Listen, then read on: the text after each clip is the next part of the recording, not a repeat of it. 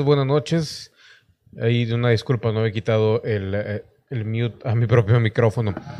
Eh, buenos días, buenas tardes, buenas noches. Yo soy Jorge Limas. Esto es Conspiración Paranormal.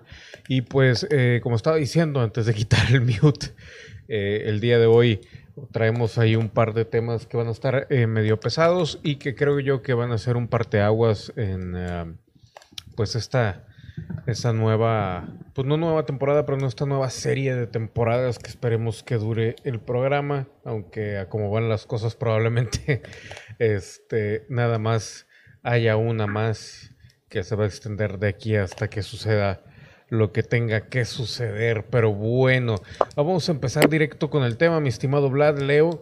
Este, saludos. Ahorita que terminemos, este, vamos directo con comentarios y preguntas. La verdad es de que vamos a empezar con el tema del futuro de la humanidad, eh, visto desde el punto de vista de una de las personas que maneja el control de visión remota y es el principal. De hecho, eh, tiene una página por ahí que ya a los que están en Discord creo que ya la vieron, que es crviewer.com.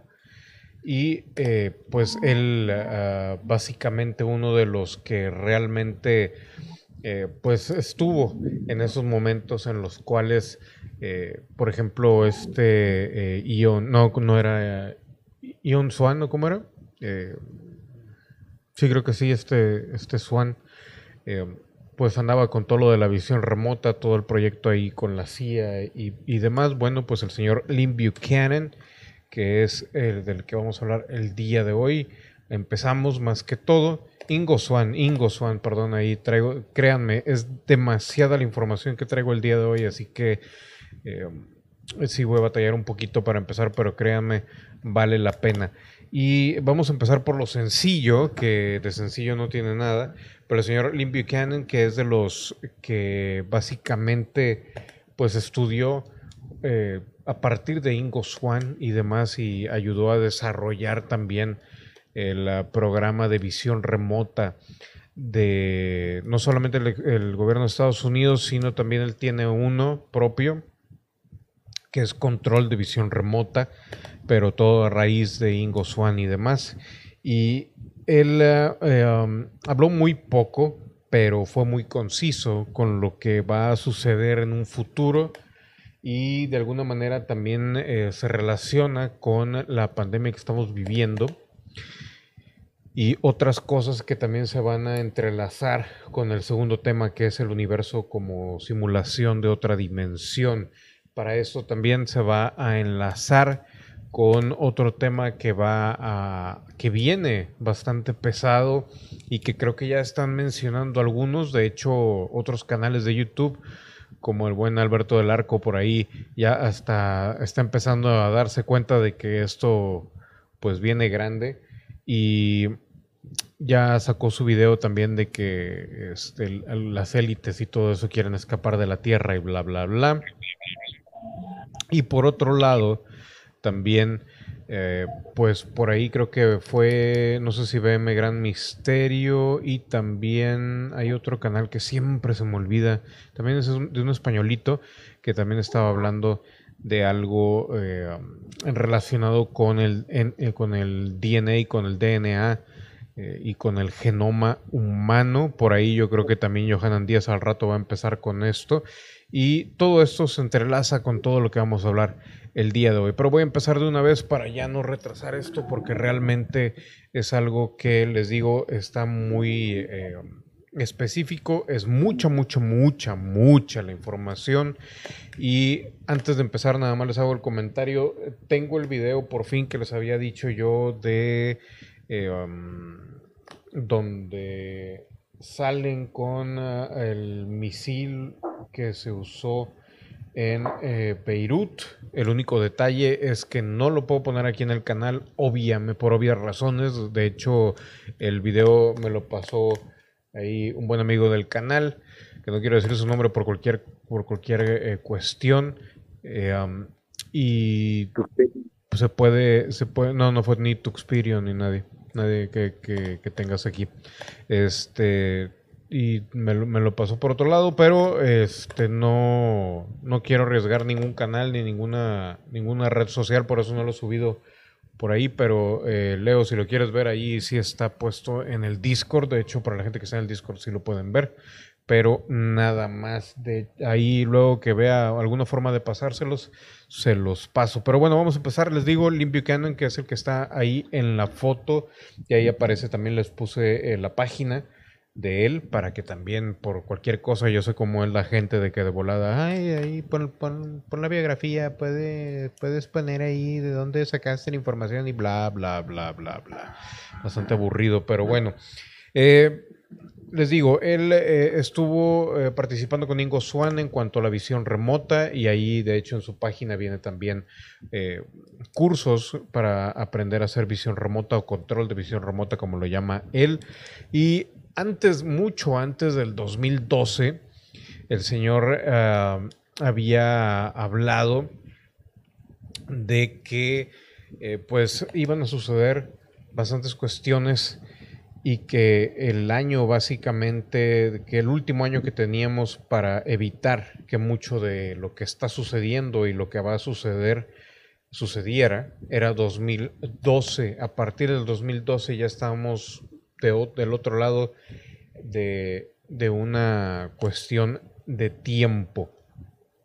Pero bueno, eh, yendo ya a cosas prácticas y cosas ya sin hacerla de emoción, él mencionaba que em, la milicia le había dado la tarea a varios eh, visores remotos o psíquicos, como les llaman en algunos lados, que no son psíquicos porque esto es mucho más comprobable y tiene una manera mucho más técnica y científica de hacer las cuestiones de, poder ver eh, el futuro o las cuestiones. Bueno, pues que vieran eh, ciertas décadas o cada cinco años o cada cuestión así para saber exactamente qué es lo que sucedía o qué es lo que iba a suceder y las tendencias hacia el futuro. Esto sin contar obviamente ningún otro proyecto, esto dedicado solamente a la visión remota.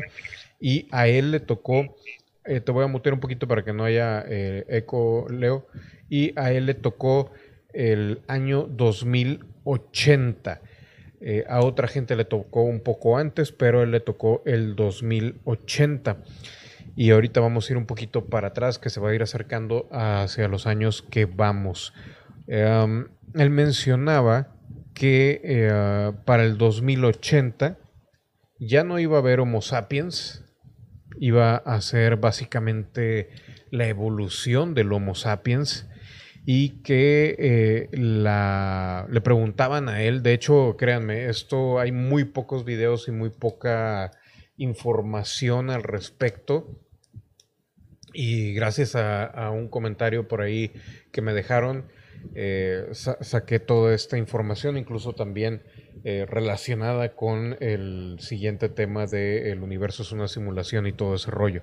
Pero bueno, em, este señor antes del 2012 eh, dio una, plática en la cual hablaba de esto y, básicamente nada más mencionaba como de pasada un poco el hecho de que en el futuro, en el futuro cercano, para el 2012, o sea, los años consecuentes o las décadas consecuentes, bueno, pues iba a suceder una, iba a pasar una situación en la cual el Homo sapiens, el humano regular, iba a desaparecer casi por completo y eh, solamente el 30% de la población iba a sobrevivir.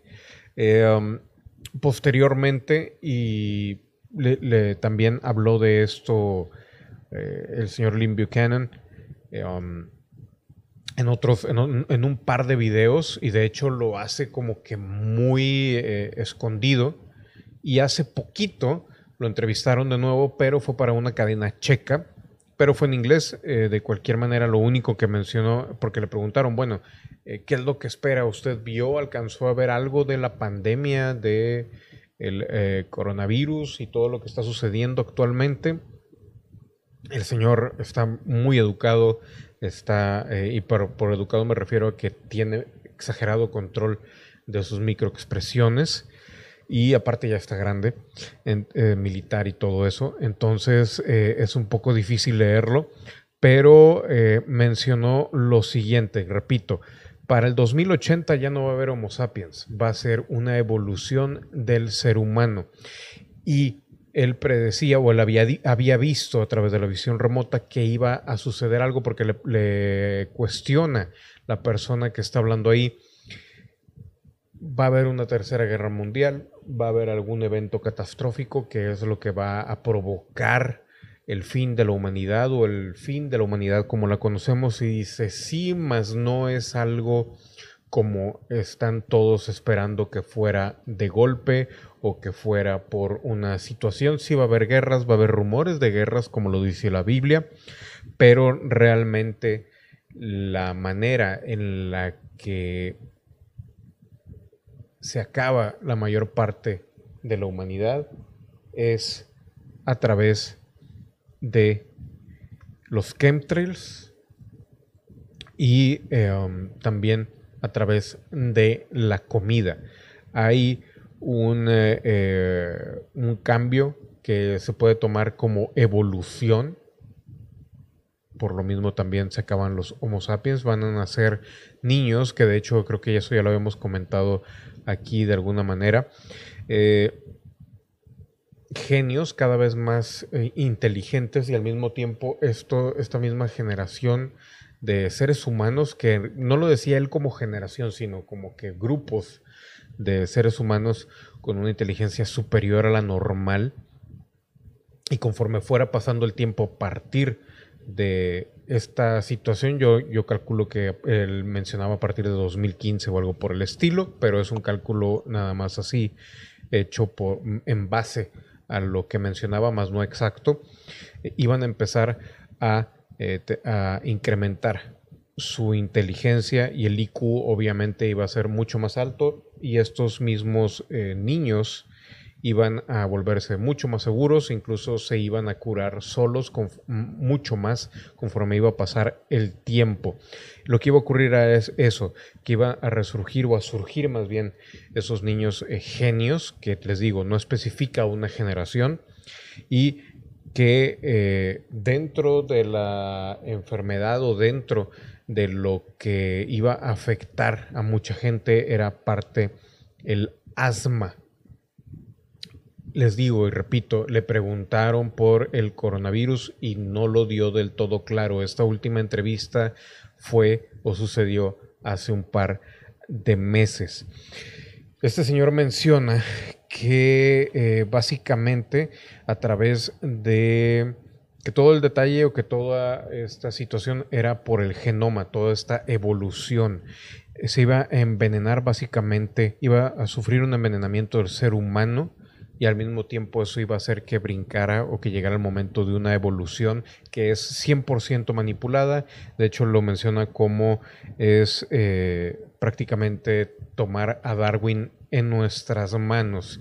Básicamente está diciendo de que esta, este brinco o esta evolución, este salto evolutivo del Homo sapiens a una nueva versión del Homo sapiens no es debido a una evolución natural, sino a una manipulada. Menciona también que todo esto es a través de los chemtrails y la comida y se da debido a, eh, obviamente, la corrupción política y eh, um, menciona que me imagino yo que esa inclinación hacia la corrupción política va hacia los alimentos. Ya ven cómo se ha modificado mucho de la química de los alimentos y todas esas cuestiones que antes no se daban, aparte sin comentar toda la manipulación de semillas y todo eso, y eh, aseguraba 100%, cosa que también aquí ya lo hemos hablado alguna vez, eh, que todo esto es de una manera silenciosa, es básicamente el, el fin de esta humanidad, o el principio del fin de esta humanidad se daría como una guerra silenciosa,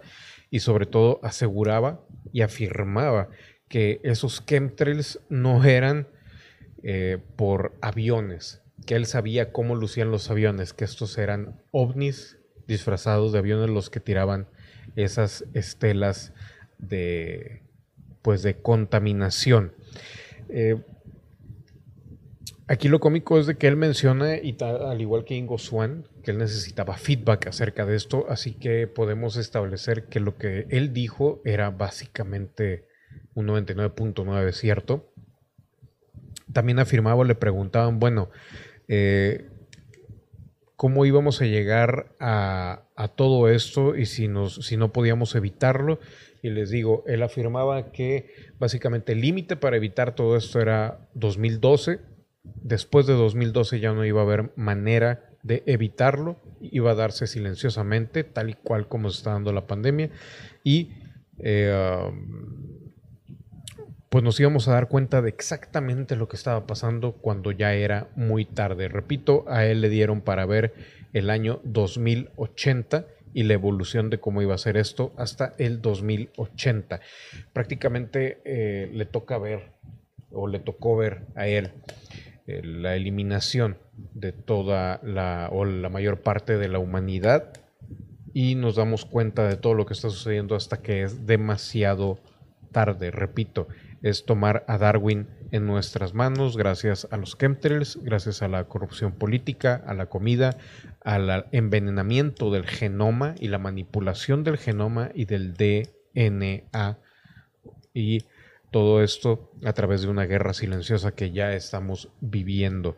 Eh, también menciono, le preguntan, bueno, eh, ¿qué va a pasar con los polos? ¿Va a pasar alguna tragedia o algo por el estilo? Menciona que los polos eh, siempre han cambiado, el magnetismo y todo eso, no hay realmente, no es algo que vaya a, suceder lo de que se voltee todo, la Tierra o los continentes o algo por el estilo, sino simplemente va a afectar a la migración de las aves o algunos animales, ¿no? Pero realmente eso ha pasado muchas veces y el magnetismo de la Tierra lo único es que va a cambiar. Por otro lado, le preguntan también si iba a pasar una catástrofe grande y él repite, no, todo esto va a ser una guerra silenciosa. Realmente eh, no va a, van a haber guerras y rumores de guerras, más no es como que una situación muy grande. No menciona meteoro, pero tampoco dice que no. Lo que sí, y se le hicieron directamente la pregunta fue, eh, bueno, la, el CERN tiene que ver algo, el CERN con todo lo que va a suceder y dice no, pero eh, van a encontrar de aquí al 2080, si no es que el 2030, la partícula de Dios, que también tiene que ver, y anótenlo para el siguiente tema. Eh, menciona que el único detalle con la partícula de Dios es de que se van a dar cuenta que si existe, lo van a comprobar, pero que no tiene ninguna, eh, ningún uso práctico al menos eh, como lo querían usar. Repito, la corrupción política ayuda a este eh, envenenamiento del genoma y eh, las generaciones que van a, sustituir al humano, pues son básicamente genios, son un híbrido. Adivinen con quién. repito, estos genios nuevos, estos híbridos nuevos, van a incluso a, como Wolverine o una cuestión así, la salud de ellos se van a regenerar, van a ser mucho más eh, inteligentes y van a tener mucho más control a medida que van creciendo y desde niños pues ya los hemos visto, ¿no? Muchos que son exageradamente inteligentes. Em, ¿Qué más? y como ya lo hemos visto y ya se ha mencionado varias veces, la sociedad va a volverse 100% agraria. Va, vamos a seguir teniendo la tecnología que tenemos en estos momentos y la evolución de la tecnología para ese entonces, pero eh, realmente la, sociedad va a ser 100% agraria. Aquí es donde empieza, eh, pues básicamente el, la mixtura o el, el, mezclar los temas. Así que eh, Rodrigo, Leo, Vlad, ¿quieren eh, comentar algo acerca de, este, de lo que les acabo de mencionar de Lynn Buchanan y lo que ve para, para este futuro de aquí al 2080? Pero créanme, a mí me late que esto va para el 2030 que corre. De hecho, predice que todo esto, todo lo que iba a, cambiar o eliminar a más de, bueno, a más del 60% de la población iba a ser de aquí al 2030. Entonces, este, pues sí, 2029 por ahí era cuando más que todo iba a suceder. Ahí esto esto de, la eliminación de la, humanidad. Eh, ¿Qué piensan? ¿Tienen algún comentario? ¿Tienen alguna duda? ¿Algo que quieran eh, mezclar? Vlad, eh, este... Rodrigo, adelante. Pues no sé quién quiere empezar. Si quieres, dale tú y ahorita vamos ahí como quieran. Bueno, bueno, mira, yo poniendo la, cuestión desde una perspectiva más y no tan, no creyendo en eso, realmente yo, esa cuestión se me hace muy, muy, muy pronto. O sea, 2080 está a 60 años. Se me hace muy pronto un cambio evolutivo de tal magnitud, porque pues la evolución tarda miles de años, ¿no? En los seres humanos. Así que en eso yo lo pondré, en ese asunto, yo lo pongo en tela de juicio. Ya hay eh, muchos, muchos eh, niños genios y todo eso, y hay mucha gente que de hecho tiene ya medio habilidad para reponerse de ciertas enfermedades y como que eh, de alguna manera no quiso hablar tanto este señor, perdón que te interrumpa, pero en cuanto a lo del eh, el virus que ahorita está todo lo que da según esto, eh, pues sí como que mencionaba que iba a afectar mucho a, a, quienes, a, quienes no eran portadores de ese genoma que iba a, a, a provocar el salto evolutivo que como te digo, no es algo que, sea natural, ese salto evolutivo no va a ser natural, sino que es manipulado 100%. Mira, el, virus es un hecho, o sea, yo, siempre, desde que salió este, este asunto del virus, yo siempre estuve en la, en la defensa de que esto tiene algo que ver con algún trabajo de ingeniería viral en, China. De hecho, traigo problemas en Facebook porque he hecho comentarios acerca de ese asunto y me lo han, en repetidas ocasiones, me han bloqueado el Facebook. Entonces, yo sí estoy de acuerdo en ese aspecto, totalmente de acuerdo, que tiene algo que ver en la ingeniería del virus, pero un cambio evolutivo tan pronto que se da en los seres humanos, no creo. Lo que puedo decirte es que los tambores de guerra, sí, eso sí se es muy claro y se ve muy obvio con todo lo que está pasando ahorita entre Estados Unidos y China.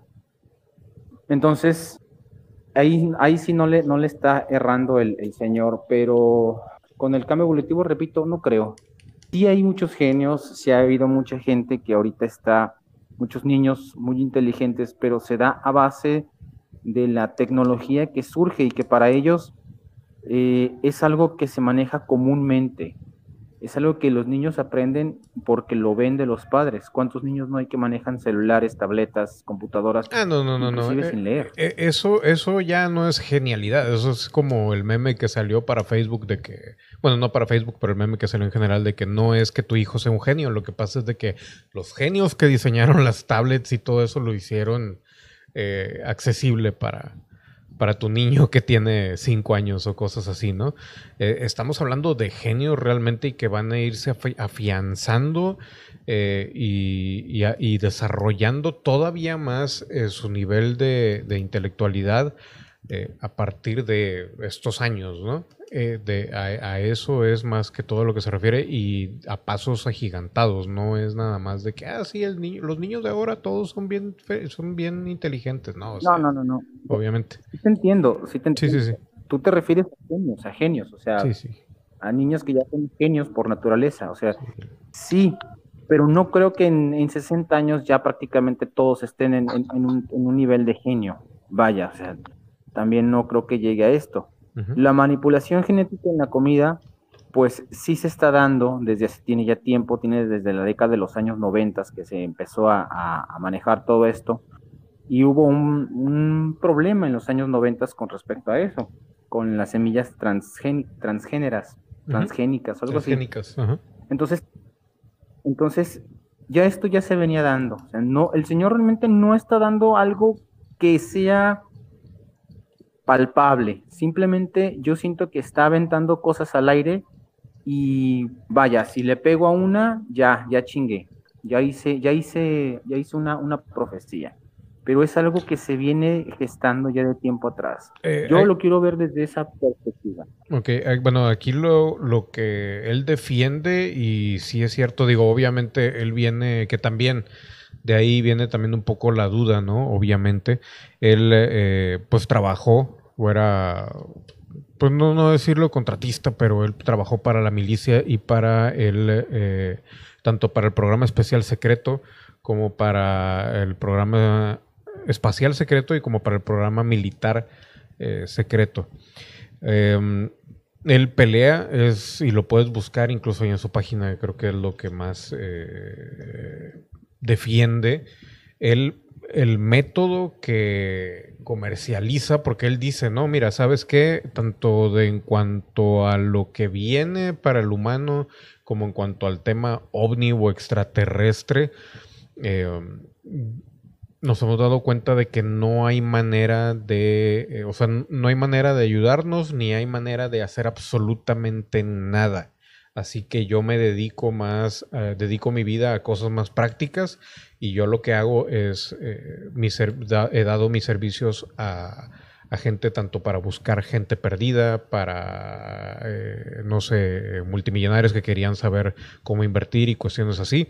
Y él, eh, prácticamente hablando, el- la página esa que, aparece ahí, de hecho aquí la tengo en pantalla, crviewer.com, lo que se jacta y es lo que más defiende él es que lo del feedback que mencionábamos con Ingo Swan, que era lo de que, que realmente necesitaba él una referencia o tenía una referencia con la cual respaldar todas las cuestiones que él veía eh, con visión remota. Entonces, eh, todo esto no es, al- no es algo que él esté diciendo ahorita ni nada. O sea, él lo está sacando al aire ahorita, o entre comillas ahorita, porque fue desde 2012. Él ya eh, se había salido de la milicia y de ese programa. Pero cuando hizo este trabajo fue por parte de la milicia norteamericana y ellos fueron los que le revisaron todo este rollo que veía todo lo que iba a suceder de aquí. A él le tocaba en específico el año 2080. Entonces, eh, se puede prácticamente asegurar, si quieres verte muy modesto, a lo mejor un 60% de probabilidad de que esto sucediera. Y te estoy diciendo que es muy modes- modesto eh, eh, en cuanto a seguridad de, todo esto. Y, eh, ¿cómo se dice? Sí, la, la verdad es de que sí se ve, se ve muy plausible. Como dices tú, de repente pudiera aplicar generalidades, pero en ese sentido, él lo menciona en que pues tampoco va a, no, tampoco puede dar eh, información en específico porque pues lamentablemente pues él estaba bajo contrato con, con la milicia norteamericana y obviamente hay contrato de confidencialidad, ¿no? Entonces la información que saca es eh, lo que más puede ayudar y eh, aseguraba de que, bueno, o sea, mucho de esto eh, no, no se puede hacer absolutamente, no tenemos ningún control eh, acerca de esto hasta el 2012. Ya después del 2012 él aseguraba que ya no había. ¿Por qué? Nunca lo explicó, pero sí enfatizó mucho ese rollo de que los aviones, entre comillas, que soltaban también las estelas de chemtrails no eran aviones. Y este, pues más que todo eso, básicamente. Digo, como. Bueno, yo- no, no, no como contrariedad ni, ni nada, eh, nada más simplemente para especificar bien, bien, bien ese, esos puntos. No, no, no, no, no. o sea, yo, sé, yo sé que no lo estás, yo sé que no estás como contradiciendo, pero eh, como yo soy más, más escéptico, Claro. yo sí pondría en, en un- en un- en un debate muy claro todas sus afirmaciones. O sea, yo sí lo pondría en una tela de juicio muy clara y Claro. también entiendo que el señor trabajaba para el ejército y sabe cosas que a lo mejor la, la gente de a pie no, no lo sabe, pero creo que la mejor forma de, desenmascarar a un mentiroso o a una persona que tiene ciertas, eh, su- según esto, ciertas afirmaciones, pues es poniendo en tela de juicio y ver Claro. que ciertamente se cumplen las cosas. Claro, claro. Pero algo con algo plausible, algo palpable, algo que, sea, algo que sea tangente, no algo que no sea intangente, algo claro. Pues de, hecho, ahí, en ese sentido pudieras incluso, te digo, ahí está su página y todo eso. Y, e incluso tiene, ofrecía todavía, eso fue que la última, ya está muy viejito el señor, la última entrevista fue de hace dos, tres meses, apenas estaba iniciando lo de la pandemia y todo ese rollo, pero incluso él estaba vendiendo de que, o sea, de, a uno a uno, tener el tutorial o lo que sea, así como estamos ahorita, pero pues obviamente ambos en video, por Skype o por lo que fuera, o Zoom o algo así. Y él eh, obviamente te enseñaba a hacerlo de la visión remota y te comprobaba 100% de que, pues, cada una de las cosas. Me imagino que hay muchas cosas que te pudiera comentar él este, ya acá, acá sin hacerlo público, pero pues quién sabe, ¿no? Digo, como para refutar ahí un poquillo eso. Estaría bien, voy a buscar la página. Sí, sí, sí. Y checa eso. Pero bueno, Vlad, Rodrigo, eh, ¿tienen algo que comentar? Yo sí. Dale, dale. Eh, para iniciar, buenas noches a todos, Vlad, eh, Leo, Jorge, buenas noches. Jorge. buenas noches. Bueno, Limas, señor Limas. Ah, dale, dale, dale. Eh, yo sí puedo contradecir un poco a Leo, ¿eh? Mm. ¿eh? No escuché tanto el tema porque llegué tarde, pero lo que escuché fue lo de los niños genios, lo de los años de la pandemia. Lo de los niños genios, la evolución es constante, Leo.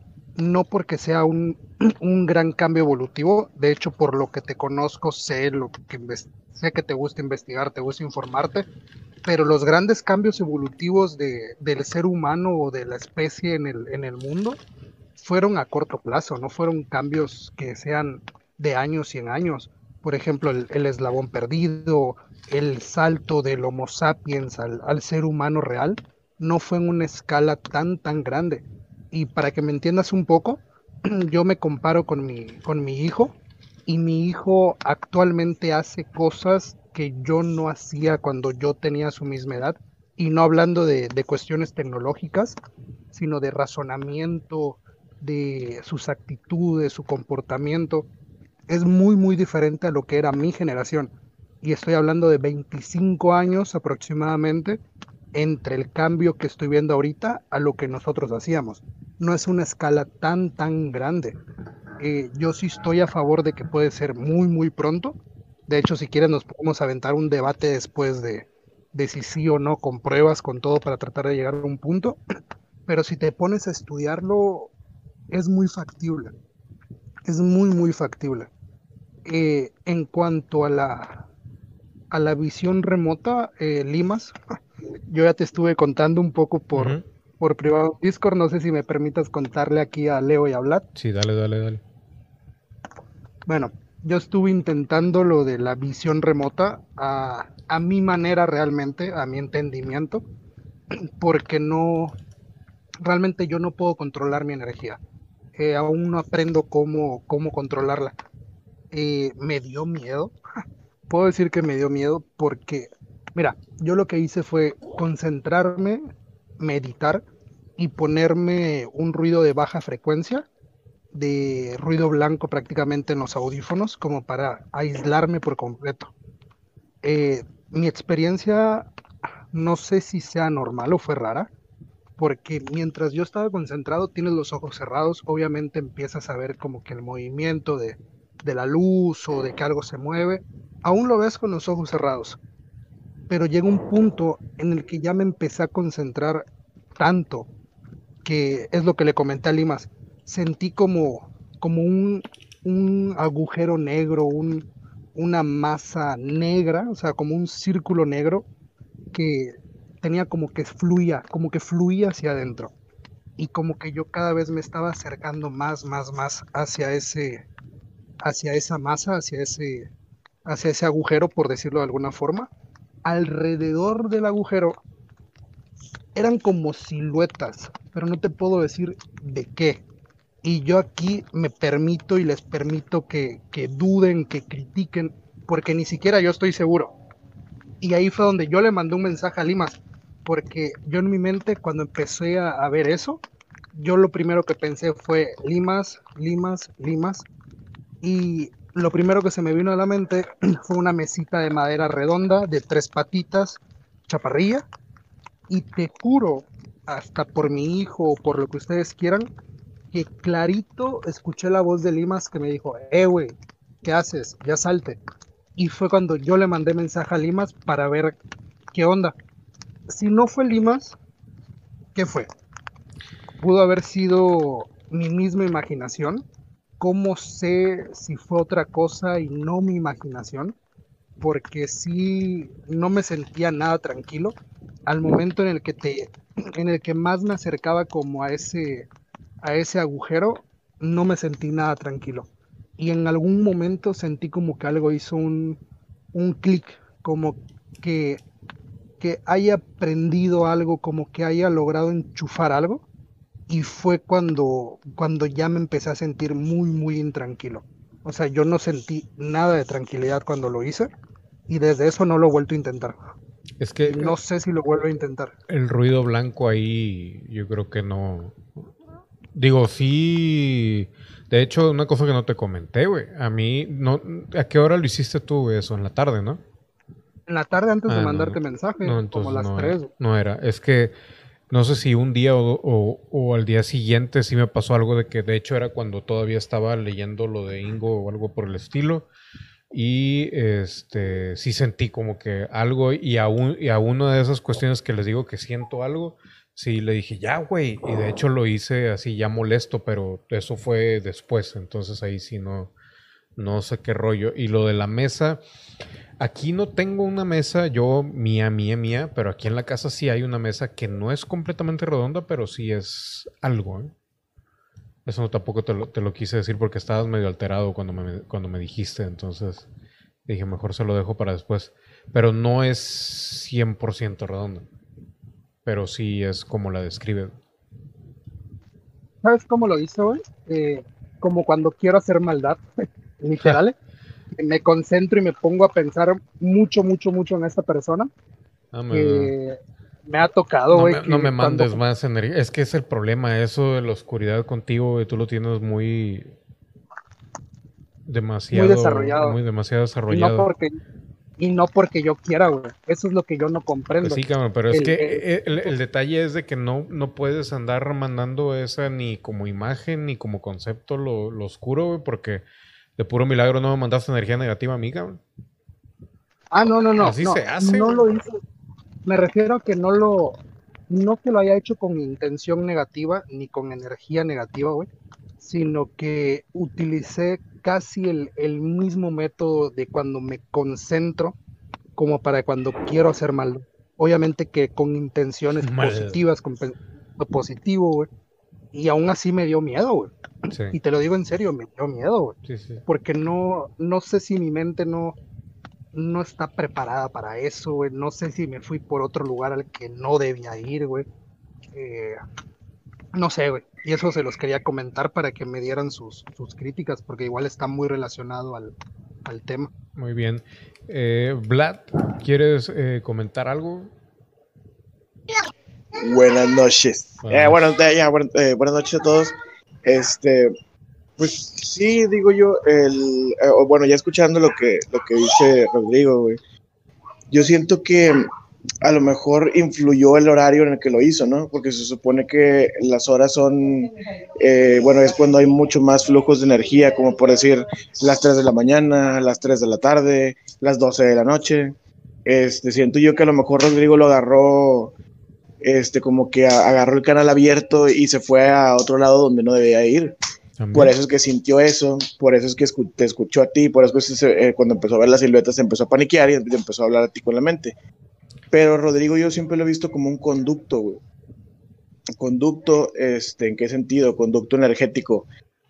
Por este, eh, por él, este, yo siento que fluyen energías más negativas que positivas y siento yo que el reflejo de su energía fue lo que vio, que son las, las siluetas esas y siento yo que a lo mejor él, él sintió, se sintió como que oprimido por las siluetas o por la energía que estaba manejando en ese, en ese, en ese momento.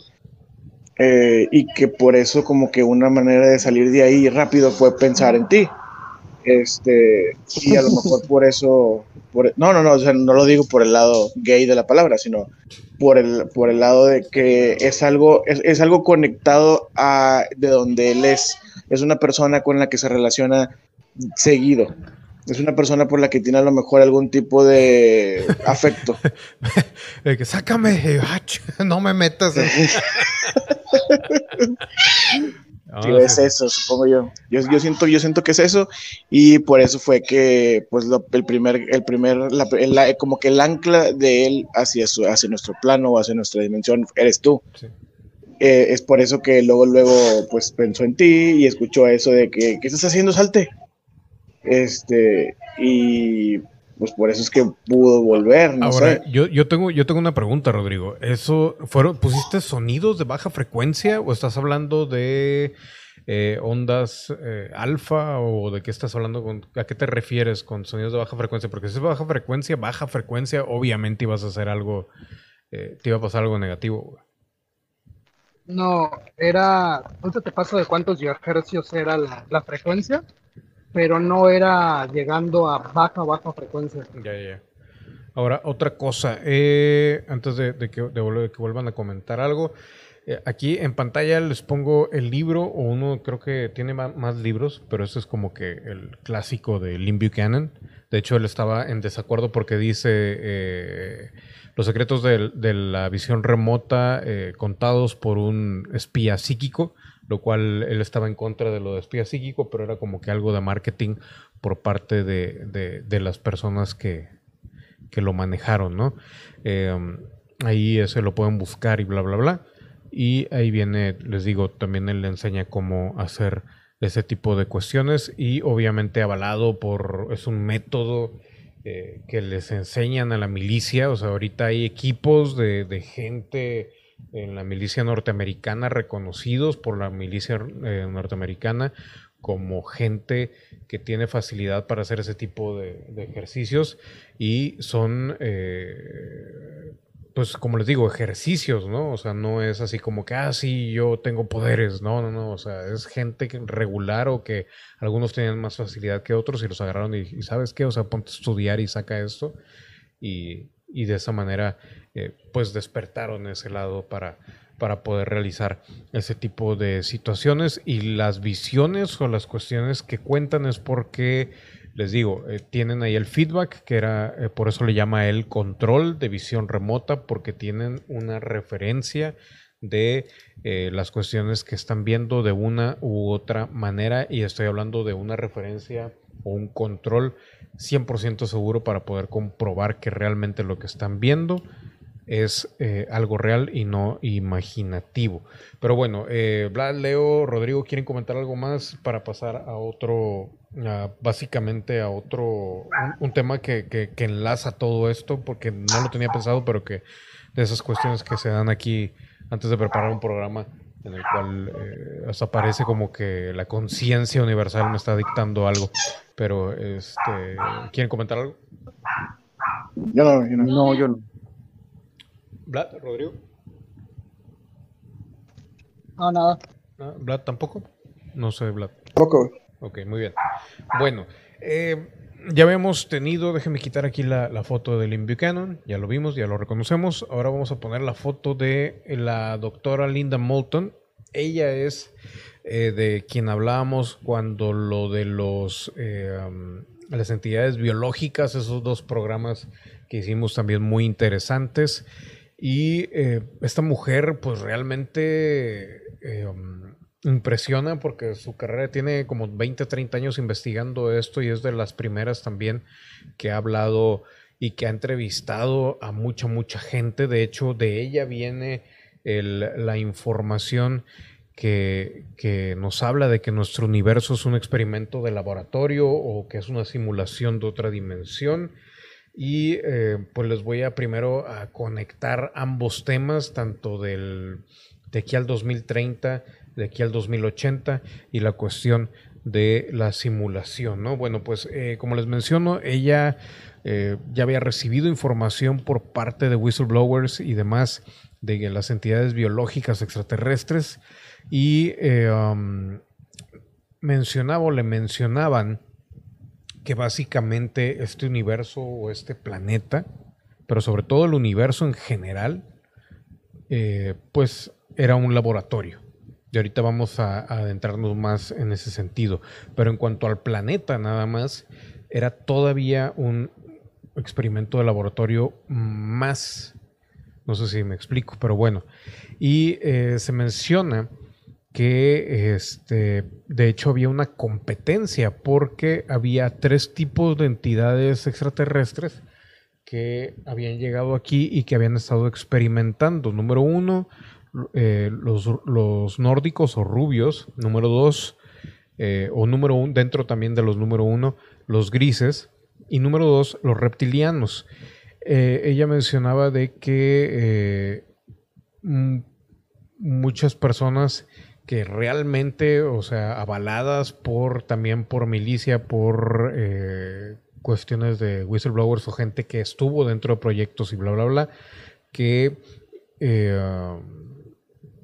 pues se establecía que tenían estos extraterrestres 217 millones de años aquí en la Tierra, haciendo experimentos. Y que los primeros que llegaron aquí fueron los nórdicos y los grises. Y que estos dos eran los primeros que tenían eh, ahí un problema.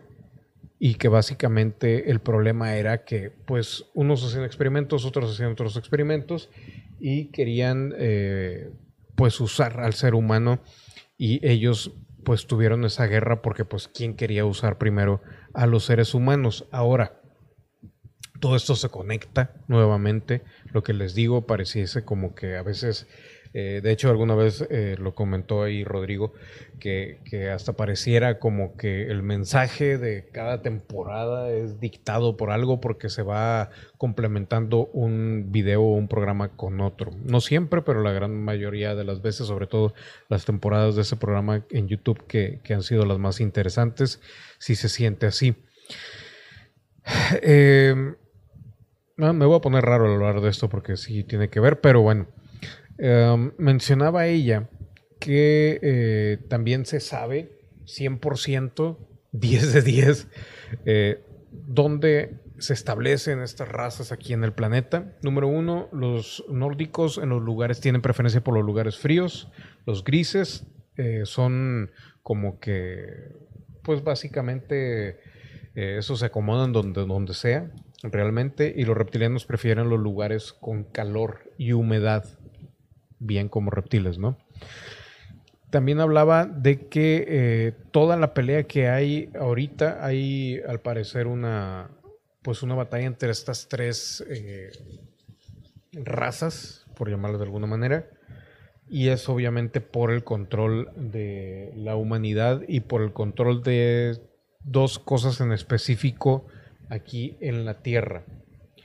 Eh, um, que una es la que maneja a la otra, básicamente. Es el control de la religión y las creencias de la humanidad.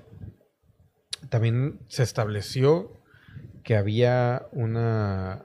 Todo el proyecto del programa espacial secreto, básicamente, y todo esto eh, de los extraterrestres establecieron que sí existe una confederación galáctica, cosa que yo nunca había creído, la verdad, y que este, pues toda la historia de cómo llegaron aquí y cómo se ha dado esa guerra va de la siguiente manera, aunque suena exageradamente descabellada.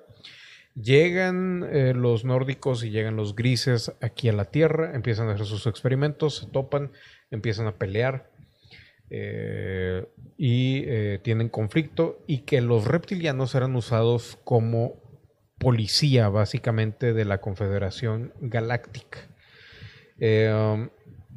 Llegan aquí como para regular esa pelea entre los nórdicos y los grises, pero el detalle es de que ahí es donde se empieza a hacer ese, ese rollo que habíamos hablado en esos programas de los ibis, de que los rubios habían hecho, eh, ¿cómo se llama? Pues como que, ¿cómo, no, ¿cómo los llamamos?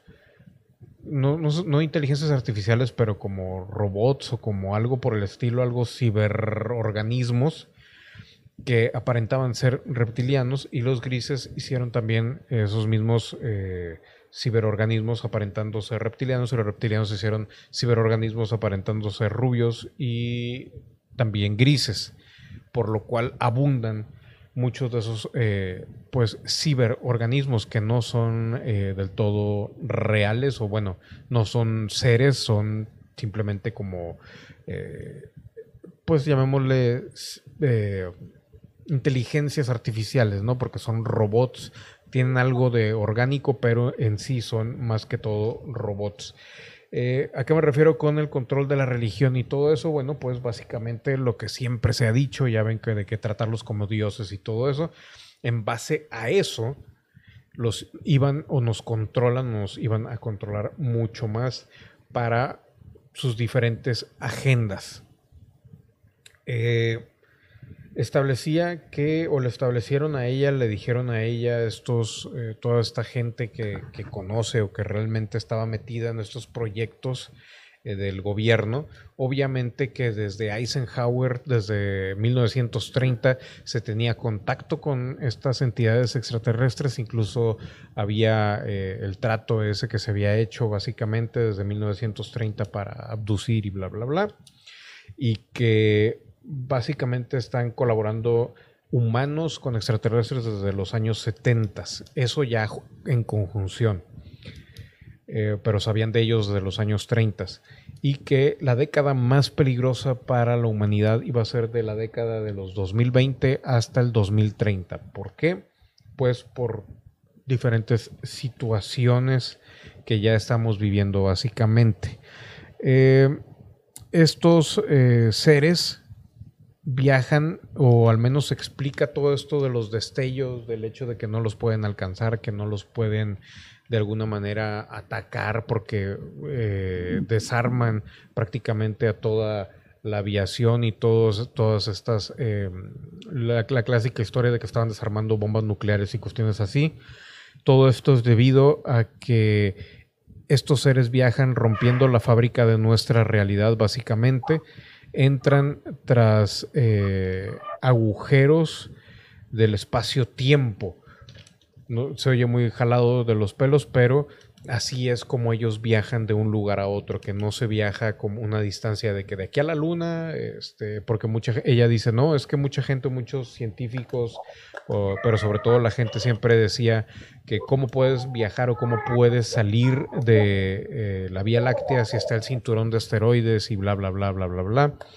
Eh, cuando, cuando, en realidad lo que hacen es de que hacen una, un corte en, la realidad o como la entendemos nosotros y toman atajos, ¿no? Incluso lo pueden tomar como agujeros de gusano o algo por el estilo. No lo dijo ella, pero estoy transgiversando un poquito las palabras para hacerlo entender un poco. Esta entrevista no fue hace mucho, fue de hecho eh, ahora con lo de la pandemia y todo ese rollo, ¿no?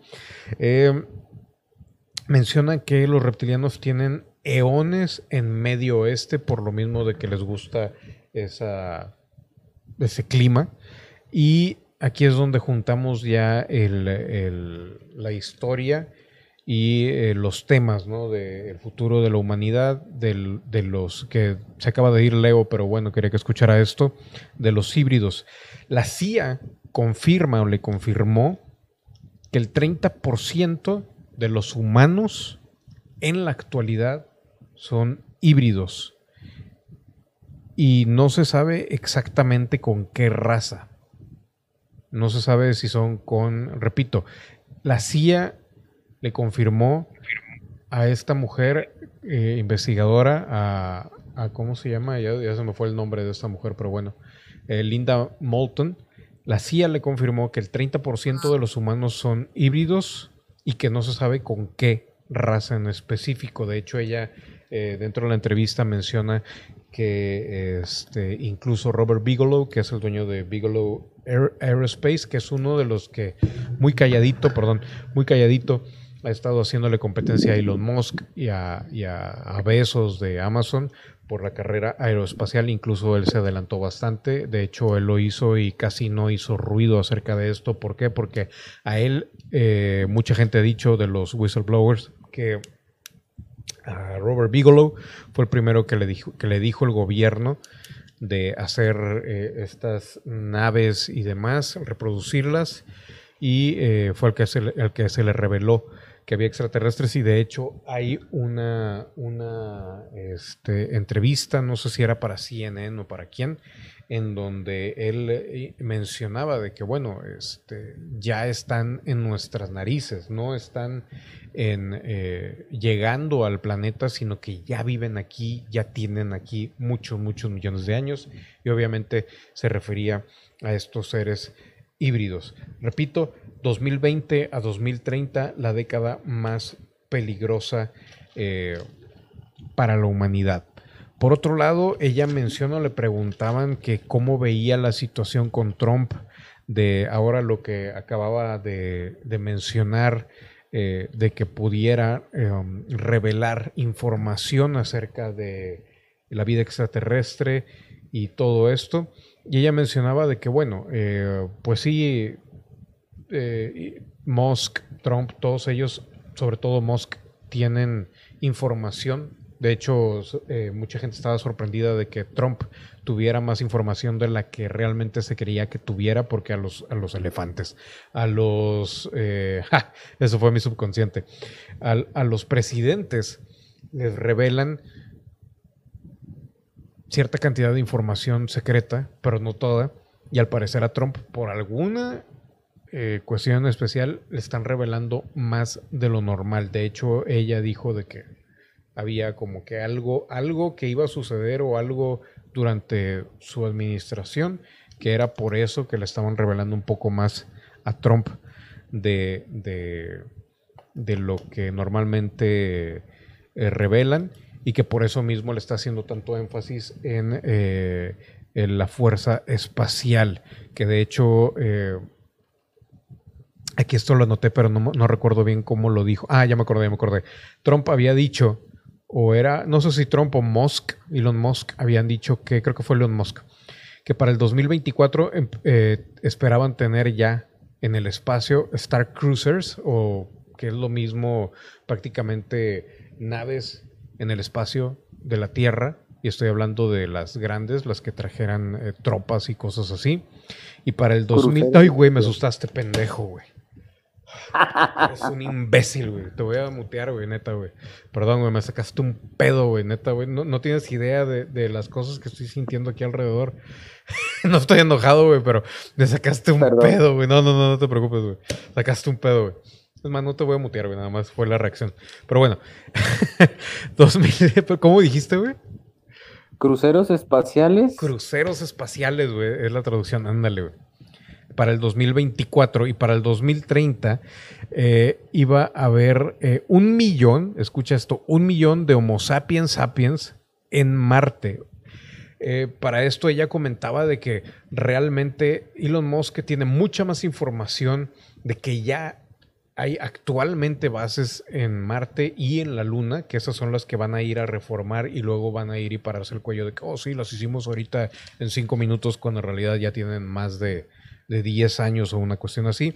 Y no se explicaba de por qué Elon Musk estaba asegurando tan, eh, tan seguro, pues, de que para 2024 iba a tener estos cruceros espaciales y para 2030 aseguraba un millón de personas en Marte lo cual quería decir que obviamente él tenía información este, previa sobre todo esto y que desde hace mucho, eh, pues ya ah, había algo de estructura en estos lugares. Por otro lado, le preguntaron por eh, Stephen Greer y eh, tanto ella, porque me aventé dos ahí, dos entrevistas a ella y a la mujer esta que, que dirige Project Camelot, que no me acuerdo cómo se llama, ambas coincidían que el doctor Steven Greer, el que dice que todos los extraterrestres son positivos, estaba equivocado, que hay eh, de todo, que hay, eh, eh, ¿cómo se dice?, buenos, malos y que, los que, y que realmente nadie en el gobierno ni nadie aquí en el planeta tienen un control de de ellos en nada, o sea, no tenemos ningún control, van y vienen como se les plazca y hacen lo que se les da la gana con nosotros básicamente. Y que básicamente el doctor Stephen Greer, el ego era lo que lo manejaba, ¿no? La pregunta aquí que, daban ambas mujeres decían, bueno, ¿para quién trabaja Stephen Greer? De hecho, eh, Stephen Greer dice que él es el que informa a la CIA y al gobierno sobre este tipo de situaciones extraterrestres cuando es al revés, a él le dan la información y que básicamente eh, es lo mismo que va a pasar y esto es prácticamente una, una predicción, entre comillas, pero basada en hechos, no es, no es como que algo psíquico ni nada por el estilo. Eh, pronto lo que van a sacar y probablemente, o es lo que más eh, se inclina la balanza, que este la información que va a sacar Trump acerca de extraterrestres y todo eso no tiene que ver con extraterrestres, es simple, sí rosa un poco el tema, pero es más que todo acerca de que ya tienen eh, tecnología en el espacio, los humanos, y que estas naves, las, los cruceros espaciales, es lo que van a sacar, que no es eh, sobre la, la, la vida eh, extraterrestre aquí en la Tierra ni nada por el estilo. Eso es lo que más se inclinan y que todo va a estar eh, apoyado con Tom DeLong, con su proyecto este llamado To the Space, To the Stars Academy and Beyond y todo y ese rollo, ¿no? Que de hecho también por ahí está el latino este que siempre ponen con, con esas cuestiones eh, de información extraterrestre.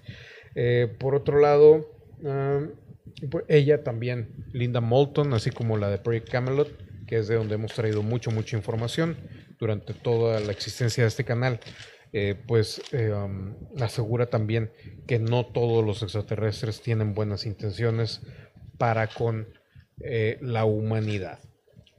no sé si quieren comentar acerca de esto, sino para ya saltar al, al siguiente tema que es el de la simulación o el universo como simulación de otra dimensión y el universo como experimento de laboratorio. No sé si quieren hacer algún comentario, Vlad, Leo, eh, Rodrigo.